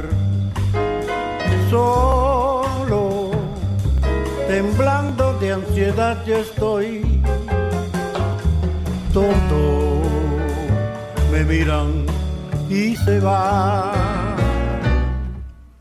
Mujer, si puedes tú con Dios hablar, pregúntale si yo alguna vez dejado de adorar. Mi alma, espejo de mi corazón. Bueno, estamos escuchando de Abraham Ferrer. Que mire, el 20 de febrero justamente nació este músico, pero de 1927. Y bueno, pues todos, todos y todas lo hemos escuchado. A ver, ¿qué? ¿Tú por qué no eres tan romántico? ¿Sabes por dónde andará? ¿Quién sabe qué aventura tendrá? Que lejos estás de mí.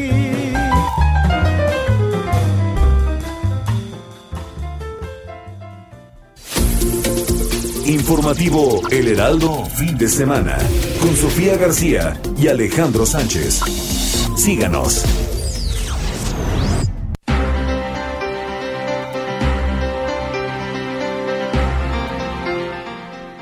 El presidente de Venezuela propuso exportar gas a México ante los apagones que estamos sufriendo y dejar de depender de los Estados Unidos. Betania Pérez Álvarez, periodista allá en Venezuela. Muy buenos días, ¿cómo estás? Buenos días Alejandro, ¿cómo estás? Un placer conversar con ustedes. Muchas gracias. Nos llamó mucho la atención eh, el, ofre- el ofrecimiento que hace el presidente Maduro a México. ¿Qué nos puedes decir al respecto? ¿Qué, qué- ¿Sabes si ya se comunicaron ambos eh, gobiernos o solamente fue la pura propuesta de eh, Nicolás Maduro? Hasta los momentos, Alejandro, no sabemos si ya hubo comunicación entre el gobierno de Venezuela y el gobierno de México. Estas declaraciones las hizo Nicolás Maduro el día de ayer en una visita, en un acto televisivo que estuvo en la sede de Petróleos de Venezuela en la campiña. Llama muchísimo la atención eh, varias cosas de este ofrecimiento. Eh, primero y principal porque sabemos que Venezuela no está pasando por uno de sus mejores momentos eh, a nivel energético. Sin embargo, ayer Nicolás Maduro eh, y también el ministro de Petróleo, Tarek El hacían nuevas metas para este año con respecto a la producción de PDVSA y esto incluía eh, aumentar la producción de petróleo en un millón y medio de barriles diarios y también seis millones de pies cúbicos de gas. Este ofrecimiento eh, pudiera ser que solamente se quede en discurso o pudiera ser que se concrete. Sin embargo, no podemos obviar, Alejandro, que hay unas sanciones por parte de Estados Unidos con respecto a Venezuela que pudiera complicar el asunto y hacer que esto se quede simplemente en un ofrecimiento más. Sin embargo, también está el tema del producto del abastecimiento interno del gas en Venezuela. Para nadie es un secreto que hay también escasez de gas, sobre todo a nivel de bombona.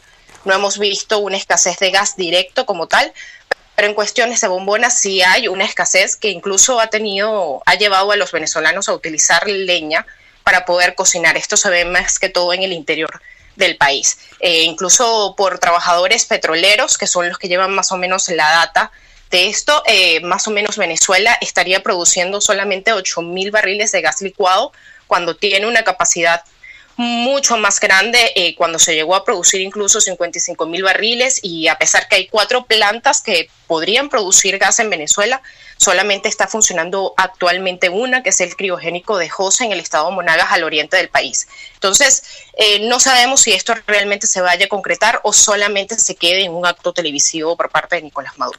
Sí, entiendo que el año pasado Venezuela sufrió, eh, 2019 sufrió eh, los peores apagones de la historia. ¿A qué se debió principalmente en el caso venezolano? Alejandro, eh, las, eh, de alguna otra manera la teoría oficial eh, del gobierno de Nicolás Maduro es que simplemente fue un sabotaje. Sin embargo, los expertos han dicho que eh, hay una falta de mantenimiento importante en todo lo que es el, el sistema eléctrico nacional y esto también incluye el deterioro de PDVSA. Eh, hasta los momentos esa es la versión extraoficial. Eh, un hoy, dos años después, está a puntito de cumplirse dos años, eh, porque eso fue en marzo del año 2019, que un apagón que nos mantuvo, bueno, tres días, incluso en la, en la ciudad capital, donde no había señal de ningún tipo, no había forma ni manera de comunicarse. Eh, aún hoy el interior del país todavía sufre de apagones. En Caracas eh, se ve mucho menos, en el área metropolitana de Caracas, pero en el interior del país todavía, aún hoy, dos años después de ese mega apagón, todavía hay cortes eléctricos. Decirle a los escuchas mexicanos que PDVSA pues es precisamente eh, la compañía Petróleos de Venezuela, que es como el Petróleos Mexicanos Pemex nuestro. Y sí, se, mucho se ha hablado de la falta de mantenimiento, que han dejado de invertirle, dejar, han dejado de producir bien. Incluso también eh, leíamos en el días recientes que, por un lado, viene diciendo Nicolás Maduro que se encuentra ante sabotajes, según él, de los Estados Unidos y que por eso ha eh, pues visto eh, afectada su, su red eléctrica, pero por el otro lado le vuelve a abrir las puertas a la iniciativa privada, compañías estadounidenses, para invertir en energéticos allá en su país. Es así, por un lado, Nicolás Maduro eh, de alguna otra manera fomenta este discurso de sabotaje y de un ataque de Estados Unidos que también incluiría a Colombia. Esta semana ha habido tensiones justamente por eh, estas relaciones entre Colombia y Venezuela y por el otro lado le extiende la mano a estos inversionistas estadounidenses e inversionistas extranjeros. Todo esto con un discurso eh, de la ley antibloqueo que fue aprobada por la Asamblea Nacional Constituyente, que para muchos países, eh, bueno, ha sido criticada por la forma en que eh, de alguna otra manera se eligió. Eh, sin embargo, todo esto está de la mano con la ley antibloqueo. Hasta los momentos, la situación de PDVSA sigue así. Aún hoy, incluso con todo esto de la cuarentena y la COVID-19, vivimos los venezolanos un- una fuerte escasez de combustible que ha mejorado medianamente, pero aún hoy Venezuela eh, en algún momento, Alejandro, produjo más de 3 millones de barriles diarios de, de crudo y se estima que aproximadamente la producción es de 500 mil barriles diarios. Entonces, obviamente, la preocupación es cómo, de alguna otra manera, exportar gas a otros países cuando eh, al nivel interno estamos así. Sería una buena noticia, incluso sería un negocio interesante, pero no podemos obviar el lado de la forma en que está Venezuela a nivel interno y tampoco las sanciones. Así es. Pues mucho que aprender los mexicanos de esta situación que está pasando allá y lo que ha comenzado a pasar aquí también porque ha habido una serie de apagones nos pone los focos en color ámbar pues para hacer un símil de lo que han vivido ustedes con lo que comenzamos a vivir nosotros. Y ojalá, ojalá eh, ustedes se recuperen pronto en la producción y nosotros no lleguemos a una situación más crítica y lamentable. Muchísimas gracias, Betania Pérez Álvarez, periodista allá en Venezuela. Gracias por haber estado con nosotros. Gracias a ti, Alejandro. Saludos. Buen día. Vámonos a, a otros temas. Eh, mire, regresemos acá a México porque yo no sé si le ha pasado, conoce a alguien cercano, un familiar, un amigo, una amiga, que le haya dicho que ya está buscando casa fuera de la Ciudad de México por el incremento que se ha dado por un lado en las rentas, porque no pueden pagar la hipoteca, porque se quedaron sin trabajo y es más fácil vivir en otro lado o, o por lo menos un poco más barato eh, rentar en fuera, fuera de la ciudad. Eh, porque bueno, cada vez es más la gente que sale de la capital del país buscando vivienda, porque pues aquí las cosas también no están fáciles, sobre todo en el costo de vida. Mire, vamos a escuchar a algunas personas que nos enviaron algunos mensajes. Es Aide Villarreal, que está en Sonora. Hola, soy de Villarreal. Eh, nos fuimos a vivir a la Ciudad de México en septiembre del 2019 y tuvimos que regresar a Sonora eh, hace una semana. Eh, lo que pasó fue que nosotros pensábamos comprar un departamento, pero mm, los bancos están demasiado cerrados con los créditos, no se nos dio el crédito que esperábamos y pues decidimos mejor ya no seguir tirando el dinero y regresar a donde ya teníamos algo más seguro. El semáforo rojo arruinó, la verdad, muchos factores importantes, escuela, trabajo, eh, fueron muchas cosas realmente las que nos hicieron tomar esta decisión. Y la calidad de vida es otra. Hay personas que conozco incluso que se han ido a vivir a otro lado, por ejemplo, Campeche es otro de los destinos, Mérida es otro de los lugares eh, que han pues decidido justamente algunas personas migrar para estos estados de la República. Son diferentes factores los que han empujado la migración en demanda eh, hacia otras entidades fuera de la capital del país. Una de ellas, pues, es el desempleo, ¿no?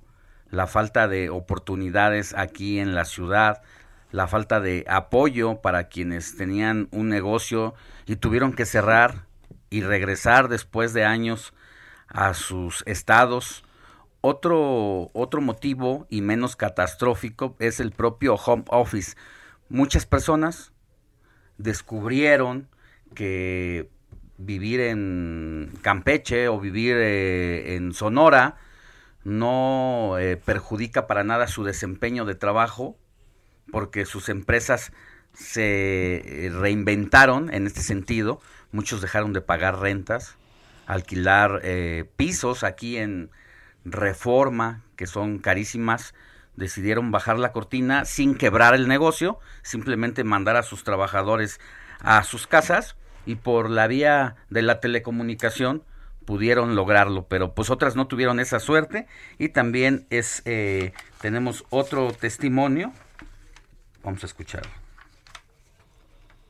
Hola, ¿qué tal? Soy Irene. El año pasado, en septiembre, nos tuvimos que cambiar de la Ciudad de México, de donde somos originarios, hacia la ciudad de Mérida, eh, por cuestiones meramente económicas, eh, por la pensión que salió muy baja de mi esposo. Y eh, pues sí ha sido difícil el, la adaptación, se extraña mucho a la familia, a mi hija, a mis nietos, eh, buscando un poquito la, la este, pues la mejorar la economía y vivir más tranquilos, pues fue que hicimos ese cambio. Pero, pero sí es difícil, es muy, muy difícil el, adaptarse. El clima eh, pues completamente distinto a lo que uno está acostumbrado a vivir. El calor, eh, si lo aguantamos, nos gusta. Hay muchísima humedad, eh, pero se vive una vida muy tranquila, muy, muy pacífico todo aunque pues seguimos encerrados guardando todas las medidas de precaución de esta pandemia. Gracias.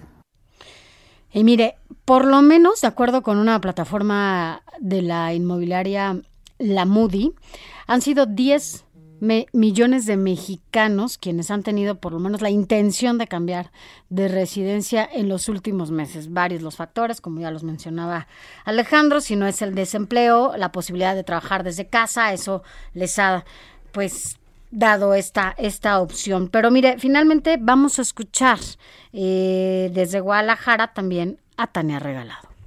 Soy Tania Regalado, mi pareja y yo nos mudamos a vivir a la Ciudad de México hace cuatro años. Hace casi un año regresamos a Guadalajara eh, un bebé y, la pandemia llegaron casi al mismo tiempo, mm, decidimos que, que lo mejor era tener a nuestro bebé acá.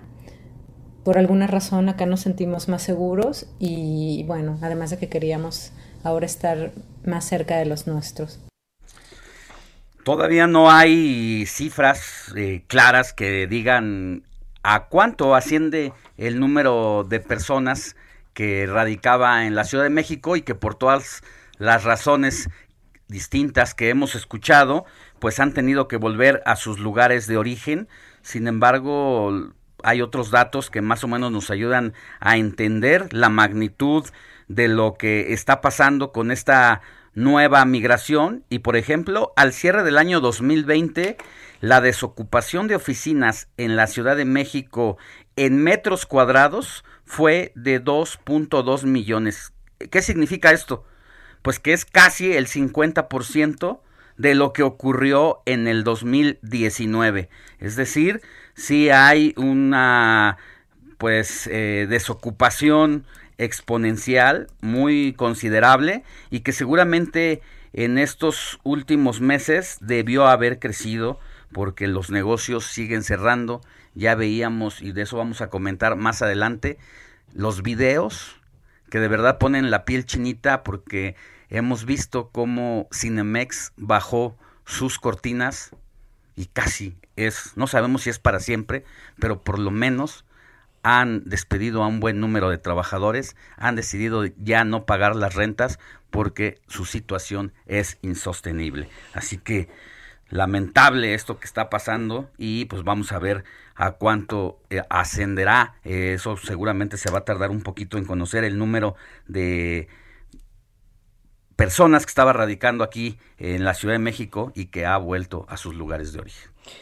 Así es, vámonos a más temas. Eh, bueno, pues fueron por lo menos 23 estados de la República quienes esta semana sufrieron de apagones. Y te leíamos Salvador García Soto, quien es periodista, además de que lo conoce usted muy bien por su columna en el Universal. Eh, también tiene eh, su programa de una a las de una a tres aquí en estos mismos micrófonos, en donde Salvador nos dabas un panorama mucho más amplio del por qué se estaban llevando estos apagones en el país y las afectaciones. ¿Cómo estás? Buenos días. Qué gusto saludarte, Sofía, Alejandro. Eh, buen fin de semana para los dos. Un, un gusto escucharlos. Igualmente. Cuéntanos, Oye, Salvador, ¿qué es lo que estás viendo tú eh, más allá de lo evidente, lo que vemos todos en cuanto a estos apagones que están pasando? ¿Qué hay detrás de eso? Pues mira, lo que hay detrás es, es eh, eh, creo yo, un reflejo de que las decisiones que se han tomado en este gobierno en materia de política energética no están resultando ser las más eh, acertadas, eh, eh, porque hemos visto una política energética hasta ahora eh, muy muy ideologizada, muy nacionalista y eso no necesariamente está mal. La idea del presidente López Obrador y de su gabinete energético, de la señora Rocío Nale, del señor Manuel Bartlett, del director de Pemex Octavio Romero, va, va muy enfocada a lograr eh, eh, a, a volver a los tiempos de la nacionalización, a los tiempos de la autosuficiencia energética, a los tiempos en los que Petróleos Mexicanos y Comisión Federal de Electricidad eran las empresas, las grandes empresas del Estado que controlaban este sector de la energía. Eso puede sonar muy bien en términos de un discurso ideológico, eh, como ha sido en estos dos años, pero lo estamos viendo en la práctica y en la realidad, Sofía Alejandro, que no es tan práctico, ni tan técnico, ni tan realista este este discurso, porque no no tenemos hoy no hemos logrado ni siquiera tener dos empresas nuevamente tan fuertes como lo fueron en los en los años pasados, en los exenios pasados, eh, pero tampoco tenemos eh, un sector energético que haya seguido evolucionando hacia donde se había apuntado el modelo, que era un- una especie de modelo mixto, en donde estas dos empresas eh, fu- fueran sí dominantes, sí eh, importantes, pero eh, tuvieran que competir con un esquema privado. Ese fue el planteamiento que se hizo a lo largo de los últimos sexenios, desde Ernesto Cedillo hasta Enrique Peña Nieto, eh, que se consumó la llamada reforma energética que el presidente decidió echar para atrás por esta razón, por este razonamiento de que se había privilegiado el interés eh, privado sobre el interés público.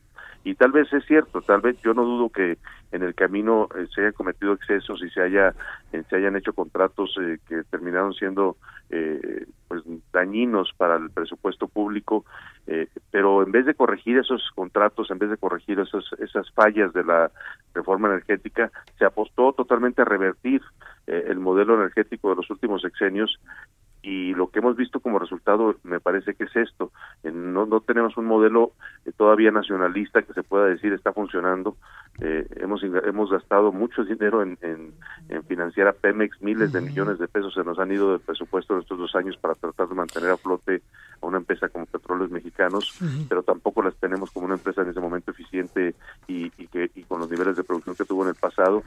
Por el lado de la Comisión Federal de Electricidad pues esta última política eh, que ya revirtió la Suprema Corte en, en el famoso acuerdo de sostenibilidad y confiabilidad para el sector eléctrico o el acuerdo NAL le llamaron en donde la idea de darle preponderancia nuevamente a la CFE por sobre las empresas privadas, por sobre las energías renovables, eh, pues no re- no está resultando eh, la, la más adecuada.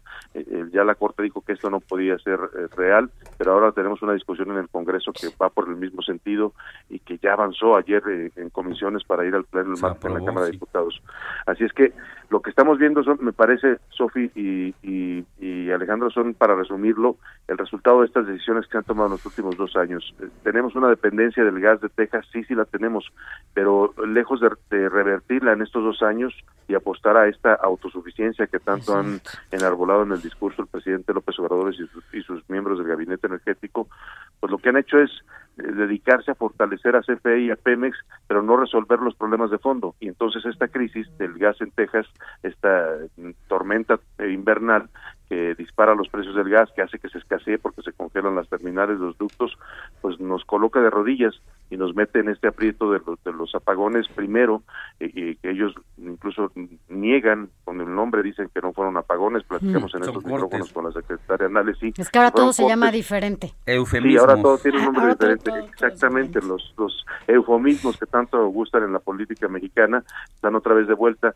y entonces dicen que no fueron apagones, fueron cortes de energía programados eh, y que todo estuvo previsto y que lo que pasó pues eh, eh, fue que este gas nos escaseó por la- las cuestiones climáticas y tuvimos que reconvertir el sistema eléctrico a otras fuentes de, fi- de- de- de generación, en este momento apostando otra vez, en lugar de ir hacia las energías más limpias, apostando otra vez al combustóleo y al carbón como las fuentes de generación No, principales. no quisiera trivializar, Salvador, pero creo que eh, ahora que el presidente Nicolás Maduro nos quiere lanzar un salvavidas incluso para rescatarnos con el apoyo del consumo de la energía eh, y de gas, eh, vale la pena eh, hacer un análisis de lo que está pasando allí, allá. Hablábamos con la periodista hace ratito, Betania Pérez Álvarez, y dice, nosotros estamos en una situación muy complicada todavía. Venimos de una serie de apagones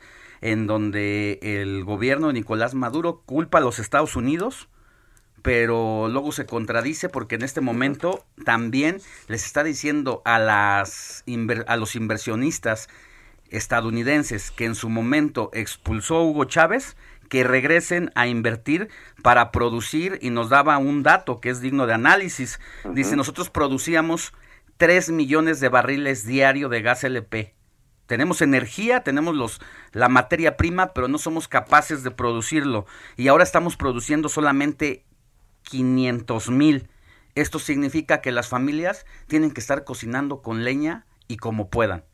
Pues, y fíjate, y está haciendo un ofrecimiento de mandar gas a México. Eh, Son de estos discursos eh, demagógicos, muy parecidos, sí, efectivamente, porque aquí en México también el problema que nos golpea ahora tiene que ver con eso. Se dejó de generar gas en el país, se apostó, y eso sí, en eso tiene razón el presidente López Obrador cuando dice que se, se apostó en los gobiernos anteriores a una dependencia casi total de del, del extranjero, en este caso el gas de Texas, pero lo que no dice es que en estos dos años Pemex tampoco ha producido gas. Petróleos Mexicanos tiene una capacidad inmensa de producir gas, pero lo ha dejado de hacer porque no tiene la, capacidad en estos momentos o porque tampoco se privilegió esa política para generar el gas en, la- en los procesos de extracción del petróleo o se cancelaron proyectos eh, había proyectos en puerta en la reforma energética como esta eh, explotación de la cuenca de Burgos que atraviesa los estados de Tamaulipas de San Luis Potosí de Hidalgo que tiene un enorme yacimiento de gas pero también se canceló o el fracking el famoso fracking en donde puedes extraer eh, el gas a, a través de los mantos eh, freáticos también se canceló por los impactos eh, dijeron que tenía al medio ambiente. Entonces todas esas fuentes con las que podíamos tener gas también en México se han cancelado eh, se han pospuesto por esta política energética eh, de- actual y entonces lo que tenemos hoy es efectivamente eso si no hay gas en Texas pues en México tampoco tenemos gas y eso nos está metiendo Así ya no solo eh, más allá de los apagones eh, eh, Alejandro Sofía el tema de fondo ahorita es la escasez de gas y lo que está provocando en la industria ayer el presidente minimizaba el impacto de este tema pero estamos hablando ya de 13 mil 800 millones dijeron los empresarios Así es. que les ha costado este Así es. Salvador García Soto, gracias, gracias por haber estado con nosotros, por desmañanarte este sábado. Que te escuchen aquí todos los días de lunes a viernes a la una, de una a tres contigo con Salvador García Soto y que te lean en tu columna en el Universal. Gracias. Aquí estamos, Sofía. Les mando un abrazo a los dos. Gracias. Buen día. Gracias, buen día. Vamos a una pausa y volvemos con más información.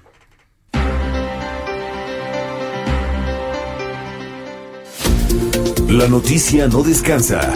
Usted necesita estar bien informado también el fin de semana. Esto es Informativo El Heraldo Fin de Semana.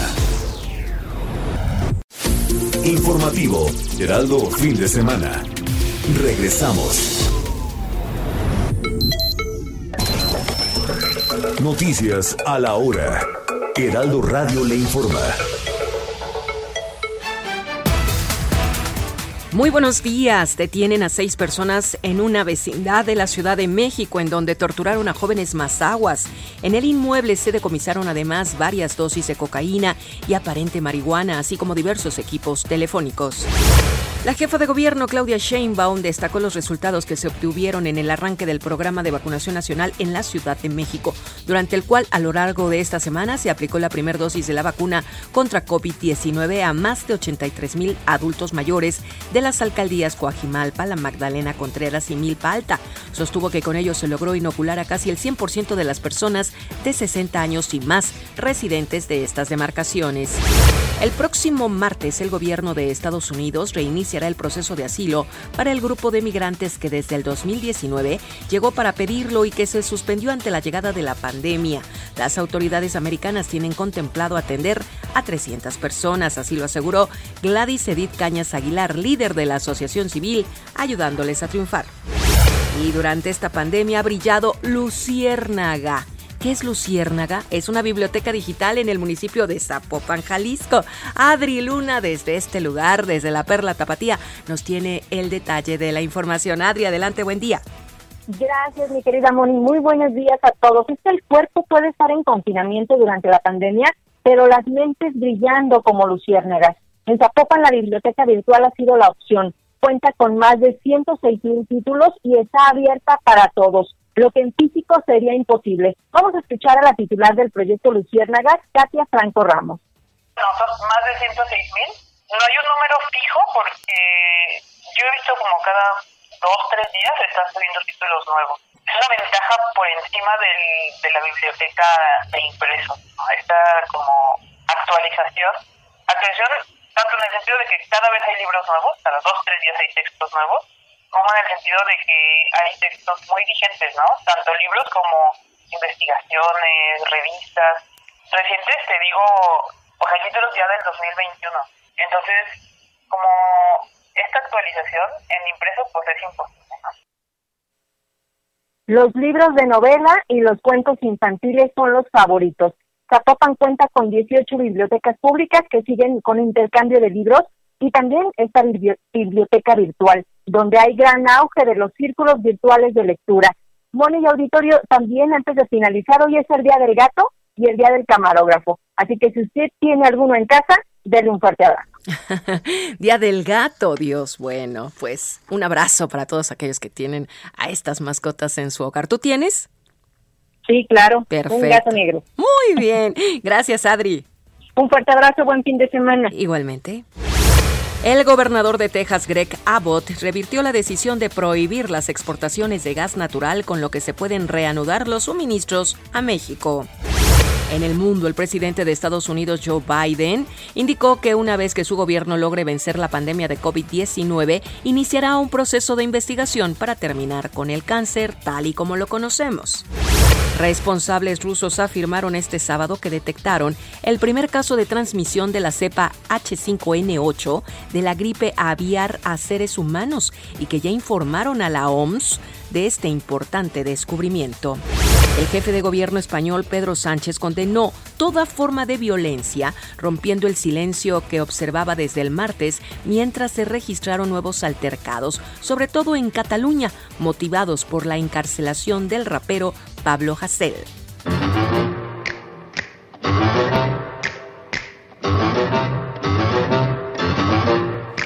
Es oficial. Tim Burton será el director oficial de la serie de los locos Adams, programa de ficción que se centrará en el personaje de Merlina.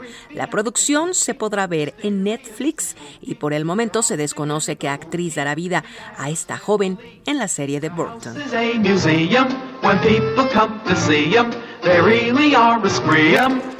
Amigos, si necesitan asesoría en cuanto a pruebas para la detección de COVID-19, es importante que envíen un WhatsApp al laboratorio JLN Labs al 55 30 26 0609 y agenden su cita para que los visiten en su domicilio y les hagan la prueba. 9 de la mañana, 5 minutos. Realización, Kike Hernández. Voz, Mónica Reyes. Los invito a que me sigan en mi Twitter como arroba guion bajo Monique Reyes. Continuamos con Sophie y Alex.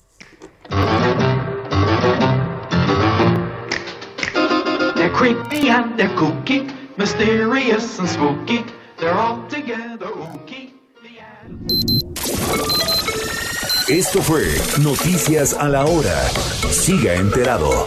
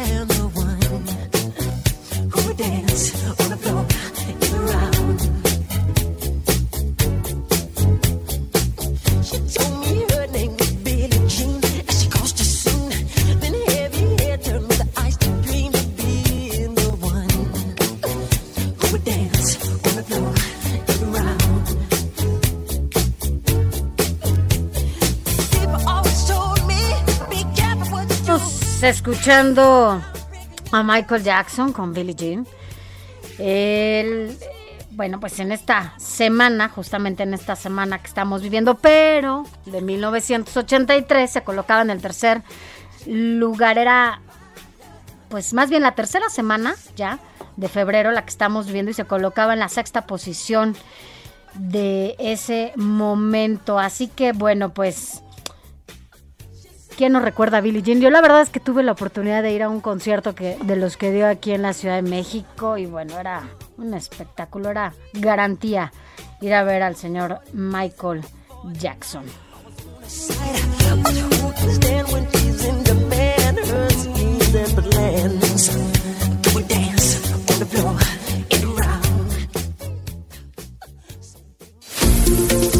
Informativo El Heraldo Fin de Semana con Sofía García y Alejandro Sánchez.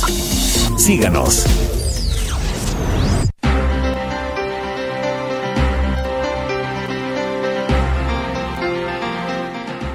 9 de la mañana con 8 minutos hora del centro de la República. Vamos a leer los mensajitos que nos han hecho el favor de mandarnos a nuestro WhatsApp.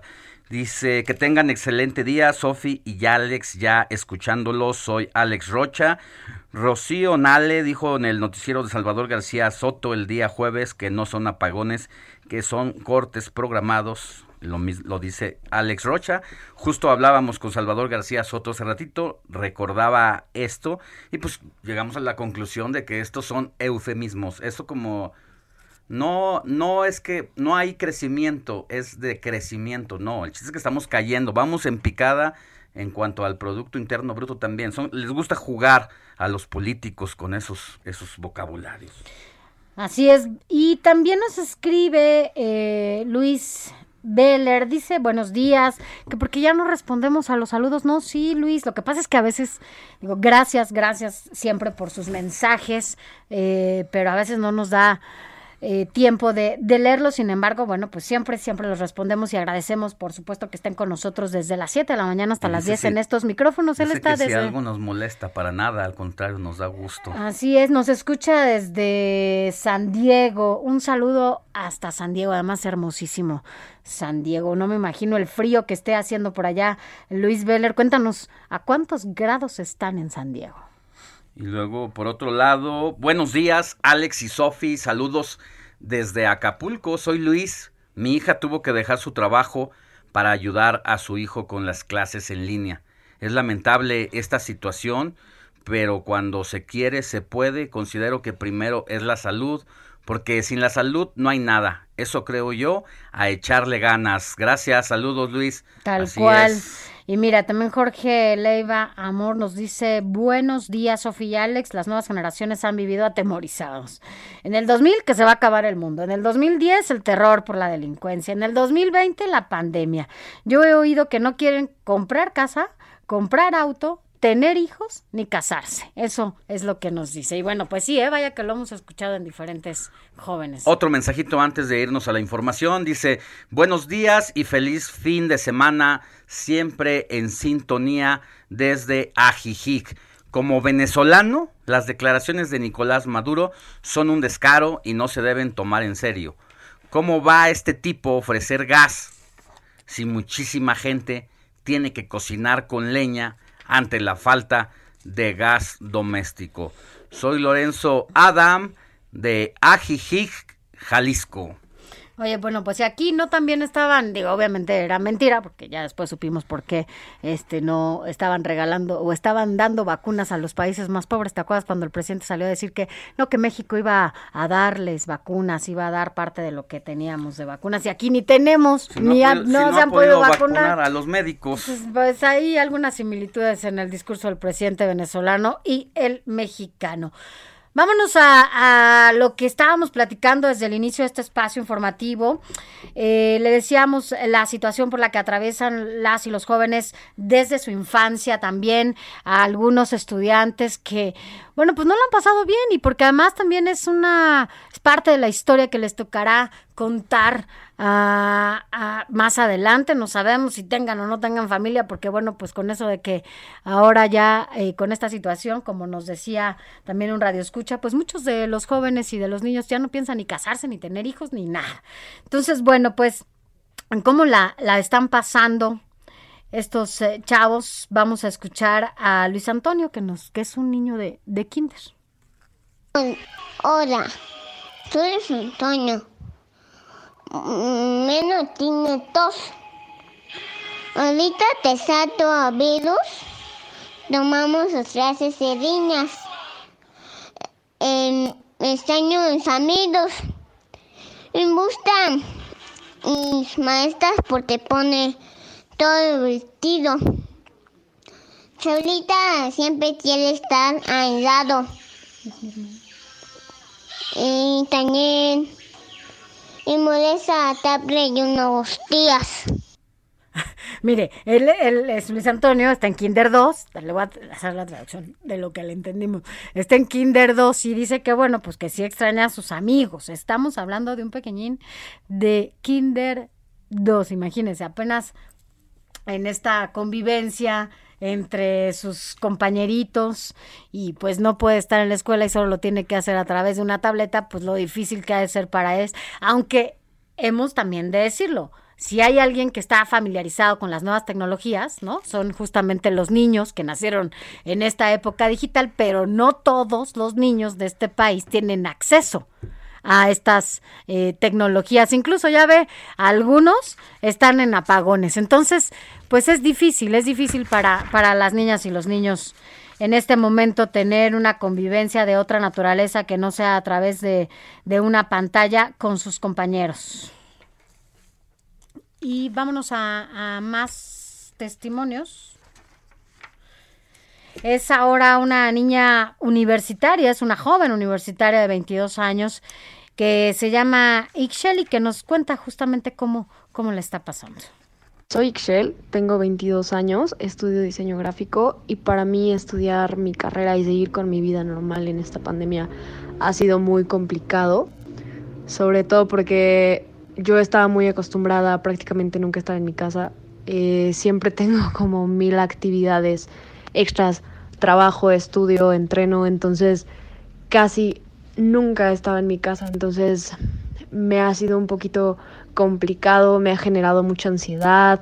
Obviamente hay días buenos y días malos, pero también me ha servido mucho para conocerme a mí misma, para probar cosas nuevas que no había hecho antes, eh, para aprender a hacer actividad física de una manera distinta, para estar más tiempo conmigo y no tan rodeada de gente, para darme cuenta de cuál es la gente que sí quiero tener en mi vida y cuál es la que no. A pesar de todo, me gusta. Bueno, pues así la cosa con los estudiantes y las estudiantes. Informativo El Heraldo fin de semana con Sofía García y Alejandro Sánchez. Síganos.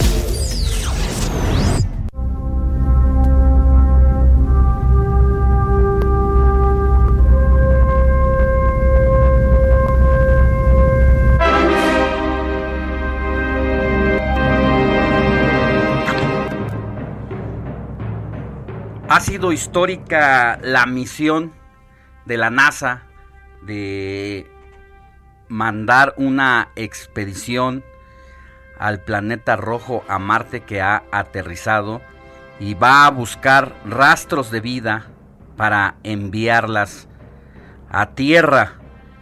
Y con ello un mexicano hace historia al participar en esta misión. Luis Enrique Velasco, mexicano, chapaneco, cuéntanos qué andas haciendo en la NASA y cuál fue tu participación directa en esta exploración. Buenos días. Buenos días, eh, estimado Alejandro. Gracias por, por el espacio este, que, nos, que nos permiten y saludos a, a tu audiencia. Este, como lo comentaste, mexicano, chiapaneco. Tengo 17 años y un poquito más trabajando para, para la NASA. Este, am, pues haciendo eh, revolución, mi estimado Alejandro. Este, en, en la NASA hemos tenido la, la, la oportunidad única de poder trabajar en esta en esta misión histórica, la misión de Marte 2020 y, y Perseverance. Am, pues tú y, y el público en general eh, vieron que el jueves, ¿verdad? 18 de, febrero, aterrizamos en, en Marte. Y precisamente, mira, eh, mi participación directa eh, fue precisamente en eh, diseñar eh, los aparatos que permitieron y que hicieron ese descenso y ese aterrizaje una realidad, ¿verdad? Eh, en televisión o en animaciones, en dibujos, hemos visto lo que ocurre en los siete minutos desde que nuestra sonda espacial ah, o cápsula, ¿verdad? Llega. Entra a la atmósfera de Marte y, y, y aterriza. Entonces, en todo ese proceso, eh, yo tuve la, la oportunidad de, de participar eh, directamente. Oye, cuéntanos para quienes nos escuchan, porque bueno, pues es, es que esta parte en donde ya estamos hablando de que llegaron a Marte, ¿no? ¿Qué viste? O sea, nosotros vimos las imágenes, sí, pero para quienes nos están escuchando y quienes no dimensionan esta, pues lo que tú viviste, además, e hiciste, y orgullosamente mexicano, ¿cómo es Marte? Bueno, eh, Sofía, gracias, buenos días. Buen día. Este, pues, ¿cómo es Marte? Mira, eh, si, si conoces a, a, a la persona más desagradable que, que pueda existir en este mundo, La si conoces el terreno, el terreno más eh, árido y más cruel que te puedas imaginar, eh, pues eso es Marte, ¿no? Es un planeta que aunque es rocoso como, como la Tierra, ¿verdad? Pues no hay vida, no hay vida y, y es, ah, es tremendo, es difícil. Eh, históricamente, 46 intentos de, de llegar a él, solo la mitad han tenido éxito, incluyendo el que el que nosotros tuvimos apenas este esta semana. Entonces, eh, pues es es complicado pensar en Marte es casi pensar en un enemigo, pero pero al mismo tiempo, pero al mismo tiempo, bueno, desafiante, vamos a, a ponerle así, ¿verdad? Pero al mismo tiempo es el vecino más cercano, es el planeta que puede enseñarnos eh, mucho eh, en cuanto a la Tierra. Y en un momento dado es el planeta en que al cual si el ser humano tuviera que evacuar, ¿verdad? Este este bello planeta, pues Marte es el es el que está más cerca, ¿no? Y entonces es al que es al que nosotros viajaríamos y por lo mismo la importancia de, de esta misión, ¿no? Porque estamos haciendo preparativos para que el ser humano pueda pueda colonizar el, el planeta Marte. Es decir, que con esta, con este aterrizaje, ya de alguna manera se definitivamente se sostiene que no hay vida, ¿verdad? Bueno, eh, vida humana, ¿no? Eh, ese tipo de plantas, eh, estamos hablando ya de, de- de vida este, como la que conocemos en, en nuestro planeta, pero eh, no, sí sabemos que, que hubo agua.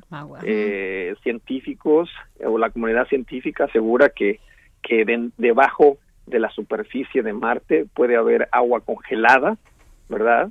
Este, eh, por el tipo de instrumentos que estamos llevando, estamos seguros que podemos encontrar vida microbial, ¿no? Entonces, eh, no, sí hay, sí hay eh, vida, pero de ese, de ese tipo de vida, ¿no? Lo que, Sí. lo que construye eh, una vida, una vida más compleja, ¿no? Como la que sería de un ser humano, plantas, Claro, animales. como la que conocemos acá. ¿no? Ah, Exactamente, exactamente. Y, oye, ¿cuánto hicieron a Marte? ¿Cuánto el duró? viaje a sí después del lanzamiento que esto fue el 30 de julio de- del año pasado el 2020 Ujú. eh, en esta ocasión nos tomó aproximadamente seis meses y medio Mm. Eh, ese es el, lo que dura la fase de travesía eh, de esta de esta misión ¿Con cuántos intentos previos? pues como te comentaba entre todos los países y todas las agencias 45 intentos previos Hasta ahora. Así es, y como te comentaba, solo eh, apenas la, la mitad, ¿verdad? Han tenido, han tenido éxito y solamente los Estados Unidos y, y la NASA han podido aterrizar eh, en el planeta, ¿no? Eh, otros viajes son de satélites, nada más orbitando el, el planeta, pero que hayan aterrizado, eh, pues solamente, solamente la NASA. Yo, yo solamente quiero decir algo ayer en la noche que veía las imágenes de Marte, que además, bueno, pues, gracias a, lo que, al trabajo que ustedes hicieron. Y, y una niña de cinco años estaba tan asombrada como que le decía, ¿quieres conocer Marte? Y le enseñaba Marte, y yo sí, mira Marte. Posiblemente en algún momento en la vida vamos a ver más imágenes, ¿no? Pero ven a ver Marte. Y bueno, estaba tan asombrada como seguramente muchos de nosotros estamos en medio. O sea, lograron por lo menos este asombro en medio de esta crisis y este eh, caos que se vive en el planeta Tierra. Lo lograron con el planeta Marte al enseñarnos esas imágenes. Pues sí, gracias eh, Sofía por, por esas palabras. Creo que eso es algo muy, muy importante que, eh, que la exploración espacial, ¿verdad?, logra en el ser humano eh, en el tiempo de, de el programa de Apolo, ¿verdad?, eh, pues hizo y, y creó toda una generación de tecnólogos, de científicos en todo, en todo el mundo, ¿no? los que han hecho los descubrimientos y, y la innovación tecnológica eh, del día de hoy, Sí. eh, pues fue mucho a raíz, ¿no? De lo que de lo que pasó en, en aquellos en aquellos años y nosotros esperamos que que lo que se está haciendo ahorita y el esfuerzo y la perseverancia, ¿no? Así se llama el, el rover, la perseverancia que se necesitó para, para tener éxito con esta misión bajo circunstancias muy, muy tremendas, muy difíciles, como lo fue inclusive, ¿verdad? Tú lo mencionaste, la pandemia de COVID, pues que, que, que, que podamos despertar, ¿no? A, a, a la humanidad entera. Este fue un logro eh, de la humanidad, no nada más de, un servidor, de mi equipo o de toda la familia de la NASA.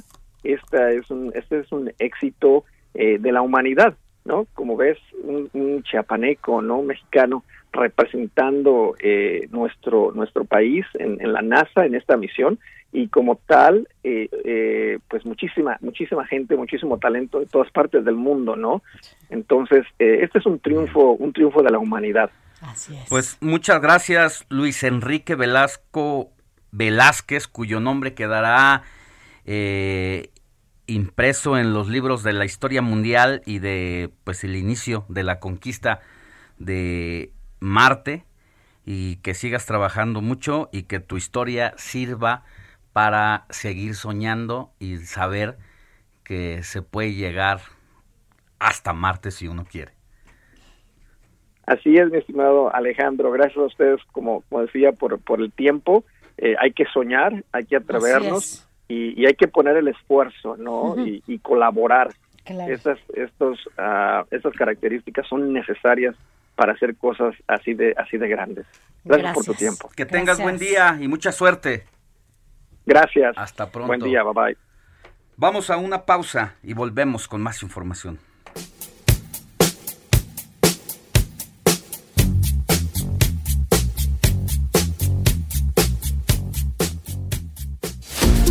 La noticia no descansa. Usted necesita estar bien informado también el fin de semana. Esto es Informativo El Heraldo Fin de Semana. Informativo Heraldo Fin de Semana. Regresamos.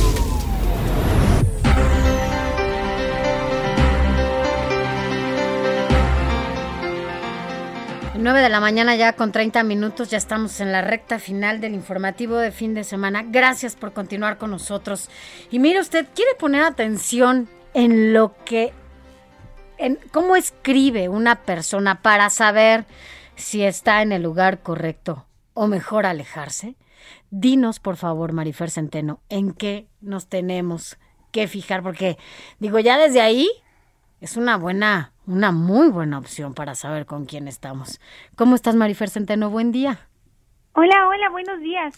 Absolutamente, es que las apariencias engañan. Tú ves a una persona y en ocho milésimas de segundo te haces una idea de cómo es, pero no tiene, esa primera impresión puede fallarnos. Puedes pensar que es un ser increíble y del otro mundo y resulta que, que es una persona que tiene malas intenciones. Es que a veces es tanta la necesidad de sentirnos queridos o tanto, pues, hay gente que es muy buena mintiendo y engañando, los vendedores, algunas personas que se dedican Y un ejemplo, por ejemplo, sin decir que son de ninguna manera malas personas, es cuando le preguntas a un vendedor, oye, ¿y si me queda? Y te dicen, claro, claro que le quedan esos pantalones y vas y te los compras y a la mera hora ni siquiera te subieron. Sí, parece es una cosa rara, ¿no? No Sí, queda. claro, absolutamente. No, pues, no te quedan, claro que no te quedan, pero bueno, el vendedor te va a decir que sí, que sí te quedan. Entonces, ay, ay, ay, eso ya es un caso, pues a lo mejor muy, muy simple, pero ya en un tema de pareja o en un tema de colaboradores o en un tema de amigas, sí creo que sería bueno decir, oye, no, yo, yo esto sí, de plano voy a oír. Uno, letras muy angulosas. Cuando ves una letra que es toda está hecha en triángulos, toda, toda está hecha en triángulos, aléjate. No hay o sea, forma. aléjate de eso. No hay forma, porque es una persona violenta. Ahora, va- vamos a pensar que solamente es angulosa, pero ¿qué pasa si es angulosa, pero además le remarca y le remarca y le remarca y le remarca y le remarca y le remarca? Además de todo, es obsesivo. O sea, es agresivo y es obsesivo si le remarca. ¿Qué pasa, por ejemplo, cuando una letra, por el contrario, es una letra demasiado chiquititititita? No es una letra chiquita, es chiquititita. nos hablaríamos de una persona que tiene cierto complejo de inferioridad. También todas estas letras que están llenas de cruces, que tienen, por ejemplo, cualquier letra que tienen como ganchitos afuera, son personas que son autoagresivas, que son muy duras consigo mismas, pero no en un sentido de, de- de exigencia que, que te, que te obliga a ser mejor, sino de insatisfacción. Todo lo que ves que son como ganchitos dentro de la escritura, hay que tener cuidado con eso. Porque eso sí, las apariencias engañan, pero te juro que la letra no. Esta letra que es, por ejemplo, tan angulosa, que nos habla de agresividad, pues es violencia. ¿Y cuántas veces te enamoras de alguien porque parece ser encantador y a la hora resulta que es violento o que es agresivo? O tantas cosas. Entre otras cosas. Entre otras cosas. Ahora, ya, ya si nos damos algo más divertido que a lo mejor te puede gustar o no, como escribe un codo. ¿Cómo escribe un codo? El codo va a utilizar todo lo que pueda del espacio de la hoja o del WhatsApp, así, no va a dejar espacios así como, como vacíos, los números van a ser muy grandes y muy juntos, es así escribe el codo. Digo, pues te podrán encantar y a lo mejor no huyes, no, yo soy muy feliz con mi codo y lo amo. Un codo. No, y yo digo, no, yo estoy muy enamorada del codo y yo, yo lo quiero mantener y yo quiero que, ah, Todo, padrísimo. todo. Ajá. No, o a lo mejor tú dices, no, yo, yo, yo soy súper violento y me encanta alguien súper violento y vamos a golpearnos juntos. Me gusta mucho la letra angulosa, cuando es muy respetable. Pero sí creo que pues, si ves una letra que toda está llena de triángulos, que toda está llena de cruzamientos, que además está muy remarcada, pues ah, yo creo que es mejor evitarnos malos ratos. O sea, tener que enviarte unas letras, Marifer, para que nos ayudes y una de dos. O huimos, ¿no? Y decimos gracias. Yo te- el clásico de nos hablamos, ¿no? Y este, o, o nos quedamos, ¿no? Pues ya, a ver, vamos viendo que sí, que no. Bueno, porque además el enamoramiento no ves las cosas como son, sino como te Exacto. gustaría que fueran. que fueran en el mundo ideal. Entonces, a lo mejor tú dices, no, no. A lo mejor tú dices, no, no es codo, no es codo, pero... Está ahorrando. está ahorrando. Está ahorrando, está pensando en el futuro. Ajá. No, no es flojo, es que no encuentra el trabajo de su vida. Está cansado, está deprimido. O sea, Exacto, de todo. está, cansado. Siempre, es que siempre no lo se en justifica. ¿ah? Pues es que el enamoramiento sí. Y la Ay, semana pasada que le explicaba con toda claridad Eduardo Calixto, ¿no? Que pues sí te atonta. Pues sí, por decirlo amablemente. Pero la ya corteza prefrontal se ve disminuida. unas gotitas, ¿no? Para que te quite el, el destonte. Pues el tiempo, en realidad lo único que hace que, que te desenamores es el tiempo, ¿no? Ya, ya que pasa el tiempo, que van bajando estos químicos en el cerebro, ya ves a la persona tal cual es. El problema es que pasa el tiempo y tú ya te casaste, ya te casaste bajo sociedad conyugal, ya tuviste hijos. Sí. Pues hay que tener mucho cuidado porque, bueno, pues hay quien escribe muy bonito, ¿va? Pero que de repente, pues nomás no hay forma. Entonces, bueno, ¿para es que qué? no hay letra ¿No? bonita y tampoco hay letra fea. Nada, Pero- eso- o sea, el significado es otra cosa, ¿no? Claro. Que te escriban, pero Fer. Que te Que me escriban. escriban la palabra hola. Ajá. Ya le estoy poniendo aquí en redes. Y ya les vas Para- ahí contando. Sí, voy a contestar muchos, no todos, porque luego hasta me reclaman, pero llegan muchos. Qué bueno. Y si no, bueno, pues que te busquen en tus redes, Marifer Centeno. Siempre gracias por estar con nosotros. Te mando muchos besos. Te quiero. Te quiero más, gracias por todo. Gracias. Buen fin. Informativo El Heraldo Fin de Semana con Sofía García y Alejandro Sánchez. Síganos.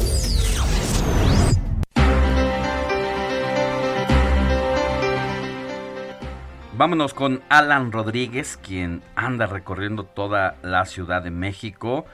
Y bueno, querido Alan, el centro de vacunación y las personas que han estado eh, siendo vacunadas, pues ahorita tuvieron un impasse porque justo en este momento ha llegado un nuevo lote de vacunas. Pero, ¿qué te has encontrado en la calle y en los puestos de vacunación?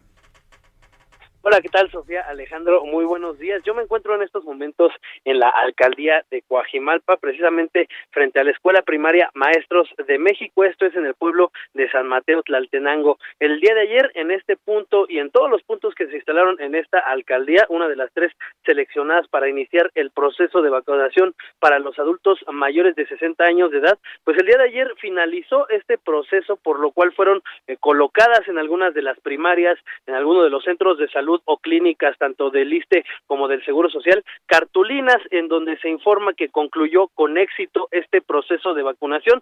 Sin embargo, nos hemos encontrado desde muy temprano el día de hoy con personas que han venido a buscar si el día de hoy todavía van a continuar con este proceso de vacunación. Sin embargo, al leer estos letreros, al leer estas cartulinas, pues muchos de ellos se han retirado desilusionados. Sin embargo, desde el día de ayer para todas las personas que faltaron de ser pues protegidas contra el COVID-19, se habilitó el teléfono Locatel, ya lo recordaremos, el 55 56 58 11 11 y a través de este se tomará el registro de las personas que faltaron de vacunarse y se les estará informando en el momento que sea habilitado nuevamente un centro de vacunación en esta colonia o en estas zonas. Hemos visitado también el centro de Chimalpa y también el de la colonia El Molinito y en todos la situación es la misma, en algunos puntos nos encontramos con cuadrillas de trabajadores del gobierno de la Ciudad de México, quienes toman el dato de las personas que han llegado a visitar este punto, se les da el informe de que actualmente ya no hay vacunas para estos puntos y que posteriormente será cuando se destinen vacunas para estos lugares cuando se les estará informando. Hemos eh, pues notado que por ser muy temprano y por bajar la temperatura bastante en esta zona, pues las personas de la tercera edad que llegaron a solicitar informes lo hicieron pues bastante bien abrigados y pues es por esta razón por la cual se habilitó el teléfono de Locatel para evitar que las personas se expongan al salir a las bajas temperaturas. Por lo pronto, pues bueno, Solamente queda comentar que las personas que sí alcanzaron a ser vacunadas en los días pasados, pues se han mostrado bastante contentas de recibir esta protección y sobre todo se encuentran ya esperando lo que sería la segunda etapa, la segunda pues eh, toma de la misma vacuna, que será pues el refuerzo que los estará protegiendo completamente. Por lo pronto es el reporte desde esa zona de la Ciudad de México. Muy bien, Alan. Seguimos en contacto si ocurre algo en el transcurso de los próximos minutos. Que tengas buen día. Igualmente, buen día. Gracias. Y justamente a propósito de las vacunas eh, de informa- información de último momento, el canciller Marcelo Ebrard está informando que pues llegaron eh, a México 200 mil dosis de la vacuna Sinovac desde Hong Kong. Esto a partir de hoy, México estará aplicando vacunas Pfizer, AstraZeneca y Sinovac. Llegarán, dice el canciller, un total de 10 millones de dosis de esta vacuna en las siguientes semanas. Bueno, dice que van a llegar 10 millones de vacunas. Hasta ahorita no han llegado más de 2 millones y medio en total desde que llegó el primer cargamento. Y mire, alguien que se ha visto totalmente afectado, muchos, bueno, sin muchos muchos, muchos sectores se han visto afectados, pues es justamente eh, quienes van en las ambulancias, ¿no? Que llevan y traen a la gente con COVID, quienes están atendiendo. Este primer, uno de los primeros contactos que se tiene con personal médico, pues son el de las ambulancias y ellos, pues tampoco están eh, siendo vacunados. Eh, cuéntanos de qué se trata, Edgar. Buenos días. ¿Qué tal, Edgar. Alejandro? Muy buenos días. Me da mucho gusto saludarlos. Pues efectivamente, eh, los, los ambulancieros, los como se hacen llamar ellos, porque hay el paramédico y está el enfermero dentro de una ambulancia, pues no están siendo considerados o tienen incertidumbre de cuándo les va a tocar la vacuna, a pesar de ser estar en la primera línea de combate, ser las primeras personas que llegan con un paciente COVID y lo trasladan y permanecen con él horas en la espera de, de una cama. Y justamente fuimos a un recorrido con ellos, un recorrido eh, nocturno, un turno nocturno, para ver cómo ha sido su, cómo son sus noches desde el 28 de febrero a la fecha, cómo, cómo viven, su, su- cómo su día y cómo son estas guardias nocturnas. Y pues realmente ellos viven la pandemia de primera mano, ellos eh, no hay mitos, no hay, no hay, se comentaba antes que no le daba a los menores de edad, se comentaba que, que de los jóvenes eh, no, no morían. Bueno, ellos nos contaron historias, pues todo lo contrario, ¿no? Ellos han visto la inclemencia y han vivido la inclemencia de este virus contra la, contra la humanidad, lo fuerte que es el virus SARS-CoV-2, y justamente nos señalaban que a pesar de eh, recibimos, por ejemplo, un llamado a las dos, a las diez y cuarto de la noche, un traslado de un paciente COVID de un hospital a otro para, para ocupar una cama. Y durante el traslado se ponen el traje como pueden, este traje blanco que va de los tobillos a la cabeza, se colocan tres capas de guantes, los gogles, cinta aislante, botas especiales, dos cubrebocas. Sin embargo, todo esto y la cápsula para trasladar al paciente no les asegura el no contagiarse. Incluso ellos ya se habían contagiado de COVID-19 y, nos comentaban que eh, la pandemia, pues no hay semáforos realmente para ellos. Trasladar un paciente COVID, saben que es estar de 5 a 6 horas o esperar a que fallezca alguien para que les, les den oportunidad de, de meter a su paciente. Escuchemos qué es lo que nos comentaba justamente Eduardo Carmona. Los últimos meses, cada que llevamos un paciente, solo que en especial esa señora iba más grave. Pero en los últimos meses llevamos paciente COVID a un hospital, o es estar de 5 a 6 horas esperando a que nos den cama. Y nos comentaban que el primer paciente que vieron fallecer fue en abril y a la fecha no saben exactamente cuántos han visto fallecer dentro de su ambulancia, ya sea por la gravedad del virus o porque el tiempo que esperan poder pasar un paciente, pues se les acaba el oxígeno o se pone más grave el paciente y pues fallece su ambulancia. Nos comentan que cerca de 80 a 90 personas han visto, pero no tienen un cálculo exacto de pacientes que han fallecido dentro de su ambulancia. Y también eh, nos comentaban cómo pues este virus le da a los niños menores y nos contaban justamente un relato. Escuchemos qué es lo que nos contaba Armando Cervantes. Yo a su mamá la tuve donde tú estás sentado, eh, donde tu compañero está sentado, yo estaba, y le dije, va a estar bien, tu hija va a estar bien, va a llegar bien, va a llegar al hospital, va a tener un tratamiento bien. La niña completamente pues estaba decaída, no, no tenía ni ganas ni de moverse porque le faltaba la respiración, le dolía el cuerpo, le dolía la cabeza. Una niña de cuatro años. Ahí tenemos este relato que nos contaban de, de cómo sí le da a los menores de edad. Y bueno, ellos, como el resto del personal sanitario, carecen de equipo adecuado para atender a los pacientes infectados, han trabajado sin descanso y han vivido, y han vivido la angustia de ver incluso a colegas eh, contagiarse y han visto cómo pierden, han perdido colegas, incluso están por perder la esperanza. Escuchemos qué es lo que nos contaban. Reciente un amigo médico falleció de 24 años, trabajaba, este, falleció una en- yo lo había visto, lo había hablado con él hace una semana y a la semana me marca a su hermano y me dice que había fallecido. Falleció junto a su esposa. Su esposa estaba embarazada. Es una situación que te marca de por vida. Yo aún no asimilo mucho su muerte. Y justamente por esta situación, Alejandro Sofía, es que ellos piden eh, ser considerados, han mandado una carta, ellos pertenecen al sector privado, han mandado una carta al gobierno federal, directamente al presidente Andrés Manuel López Obrador, no les han dado respuesta y pues esperan pronto ser considerados para, para la vacuna, que, que por lo menos le toque una vacuna dentro de esta primera fase.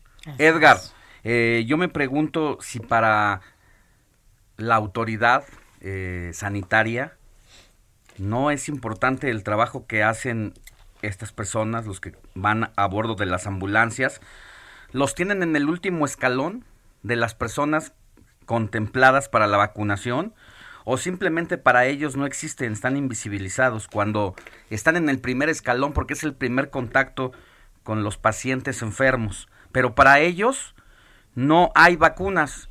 Yo le pregunto al auditorio, ¿creen que sea justo que para estas personas no haya vacunas y se las hayan quitado las vacunas que les pertenecían a ellos para dárselo a los a las personas que andan buscando el voto para el partido en el poder? ¿Será justo disfrazándolos de eh, cuadrillas que van a vacunar? Primero los vacunan a ellos con intenciones electorales. Esto es una situación que qué bueno que tocas el tema, porque en la semana nos fuimos a quejar a la ONU con el canciller se quejó a la ONU de que los países más poderosos como Estados Unidos y Canadá se han agandallado con las vacunas. Pero estamos haciendo exactamente lo mismo aquí. Le estamos dando menos prioridad a quienes están en el, en el frente de la batalla y esto no tiene nombre lo que están haciendo, de verdad. Pero qué bueno, qué bueno, Edgar, que te subiste con ellos, que viviste, que nos puedes compartir esos testimonios y que sigamos haciendo el llamado a que nos den fecha de cuándo van a vacunar a estas personas que están en la línea de fuego. Así es, Alejandro. Ellos dicen que no debe importar si es Cruz Roja, ERUM, si es privada, pues deben ser considerados todos los, Claro. los que están arriba de una ambulancia. Así es, y más por este contacto directo que tienen con los enfermos COVID. Gracias, buen día. Gracias a ustedes, muy buenos días. Gracias. Informativo El Heraldo fin de semana con Sofía García y Alejandro Sánchez. Síganos. Buenos días, señorita Peterson. Lamento molestarla a esta hora. La corte falló que usted requiere asistencia para su cuidado. Estoy bien. Temo que no depende de usted decidir. La corte me asignó a mí para su custodia legal. ¿Qué? Tiene que venir conmigo.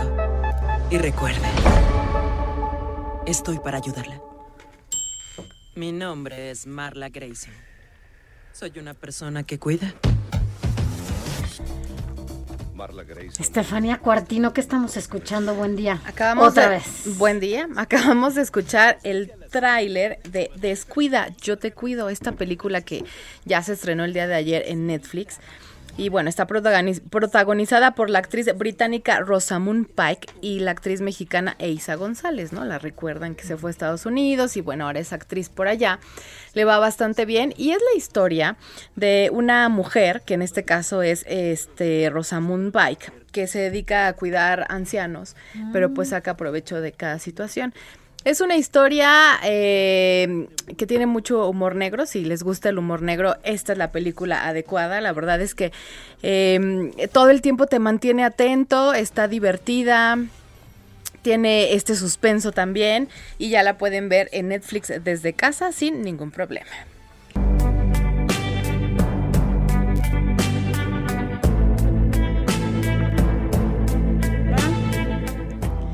Y bueno, pues si nos están escuchando bailarines que también la pandemia los ha, pues los ha azotado bastante fuerte porque ya no pueden tener eh, desde clases presenciales, eh, sus espectáculos, que la verdad es que siempre es bien bonito ver danza en vivo. Pues esta es una muy buena oportunidad porque la BSS Compañía de Danza lanza esta convocatoria que justamente crea y organiza el primer premio de coreografía en línea, Danza en tu casa. Así que si tú eres bailarín desde tu casa puedes crear, puedes sacar también todo el estrés y hacer catarsis a, a través de tu cuerpo. Eh, va a haber un premio, es un premio internacional de coreografía en línea, plano secuencial, Danza en tu casa y es la primera emisión. Para más información lo pueden encontrar en las redes sociales de BSS Compañía.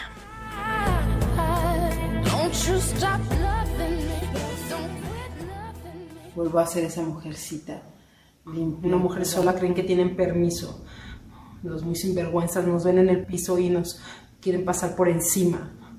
Yo me defiendo, les hago frente, pero una mujer sola nos usan de tapete.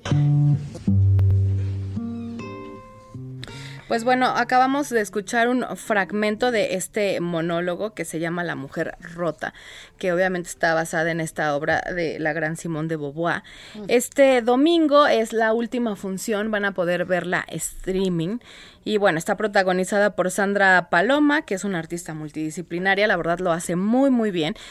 Y bueno, pues trata un poco de, eh, hace cinco años, Muriel vive sola en su departamento en París y harta de su soledad, crea un diálogo en el que revive diferentes momentos de su vida, víctima de su soledad y la sociedad y encerrada entre cuatro paredes. Muriel busca asimilar y liberarse de su dolor, reviviendo los momentos que han relegado a un exilio social. Y bueno, todo esto que desgraciadamente seguimos pasando las mujeres con estas críticas tan fuertes de histéricas, locas, por opinar, por Mm. decir, por querer liberarnos. Entonces, por ahí va un poco y como les comentaba, basado en esta obra de Simone de Beauvoir, de eh, La Mujer Rota. Únicamente entran a boletopolis.com, el precio va desde los 100 pesos hasta los 300.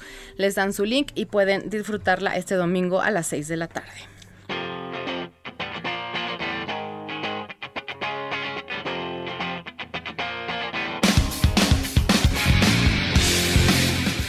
Y pues un día como hoy, pero de 1967, nace Kurt Cobain, integrante de esta banda famosísima Nirvana y que justamente murió el 5 de abril de 1994.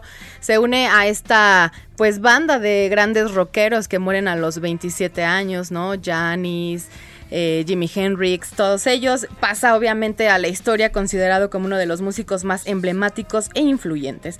Así que bueno, pues escuchamos este clásico que es Smith Like Teen Spirit y con esto llegamos al final de las recomendaciones. Tengan buen fin de semana. Y antes de irnos, comentar la tristeza que representa el cierre y la desaparición de opciones de cine de los sitios web, de su aplicación móvil de Cinemex, que ha bajado sus cortinas y prácticamente se declara en quiebra. Sí, la verdad es que veíamos un video en TikTok justamente de uno de los gerentes en Cinemex Tijuana. La verdad es que se te eriza la piel y hasta ganas de llorar dan porque se ve eh, obviamente con un fondo musical bastante conmovedor, Melancólico. melancólico. Se ve como los dos gerentes de esa sucursal están literal cerrando la cortina casi al borde de, de las lágrimas y pues sí, sí te conmueve, porque cuántas historias se Es lo que te quedan iba a ahí. decir, cuántas historias, cuánta convivencia en esos espacios y además siempre con tu gente, con tus amigos, con tu familia, tu núcleo más íntimo, ¿no? En donde, bueno, pues puedes si tienes esta oportunidad de ir al cine. Mañana ya lo platicaremos con Eduardo Marín porque... Dato duro. Bueno, pues Eduardo sí. 18 Estará. más de 18 mil millones de pesos se captaron en el 2019 por ingresos y el 2020 fueron menos de 3 mil millones. No da para más. Han decidido despedir a muchos empleados y a no pagar la renta porque intentaron resistir mucho tiempo, pero no fue posible. Una lástima.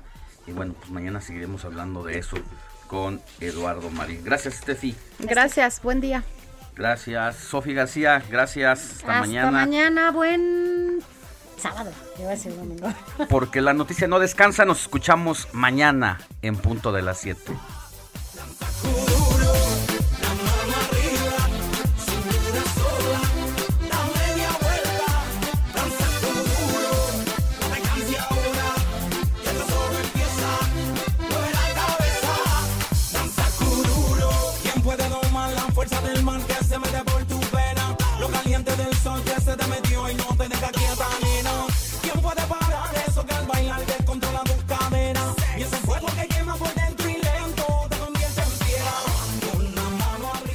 Heraldo Media Group presentó Informativo El Heraldo Fin de Semana con Sofía García y Alejandro Sánchez a través de El Heraldo Radio con la H que sí suena y ahora también se escucha. Even when we're on a budget, we still deserve nice things. Quince is a place to scoop up stunning high-end goods for 50 to 80% less than similar brands. They have buttery soft cashmere sweaters starting at $50, luxurious Italian leather bags, and so much more. Plus, Quince only works with factories that use safe, ethical, and responsible manufacturing. Get the high-end goods you'll love without the high price tag with Quince. Go to quince.com slash style for free shipping and 365-day returns.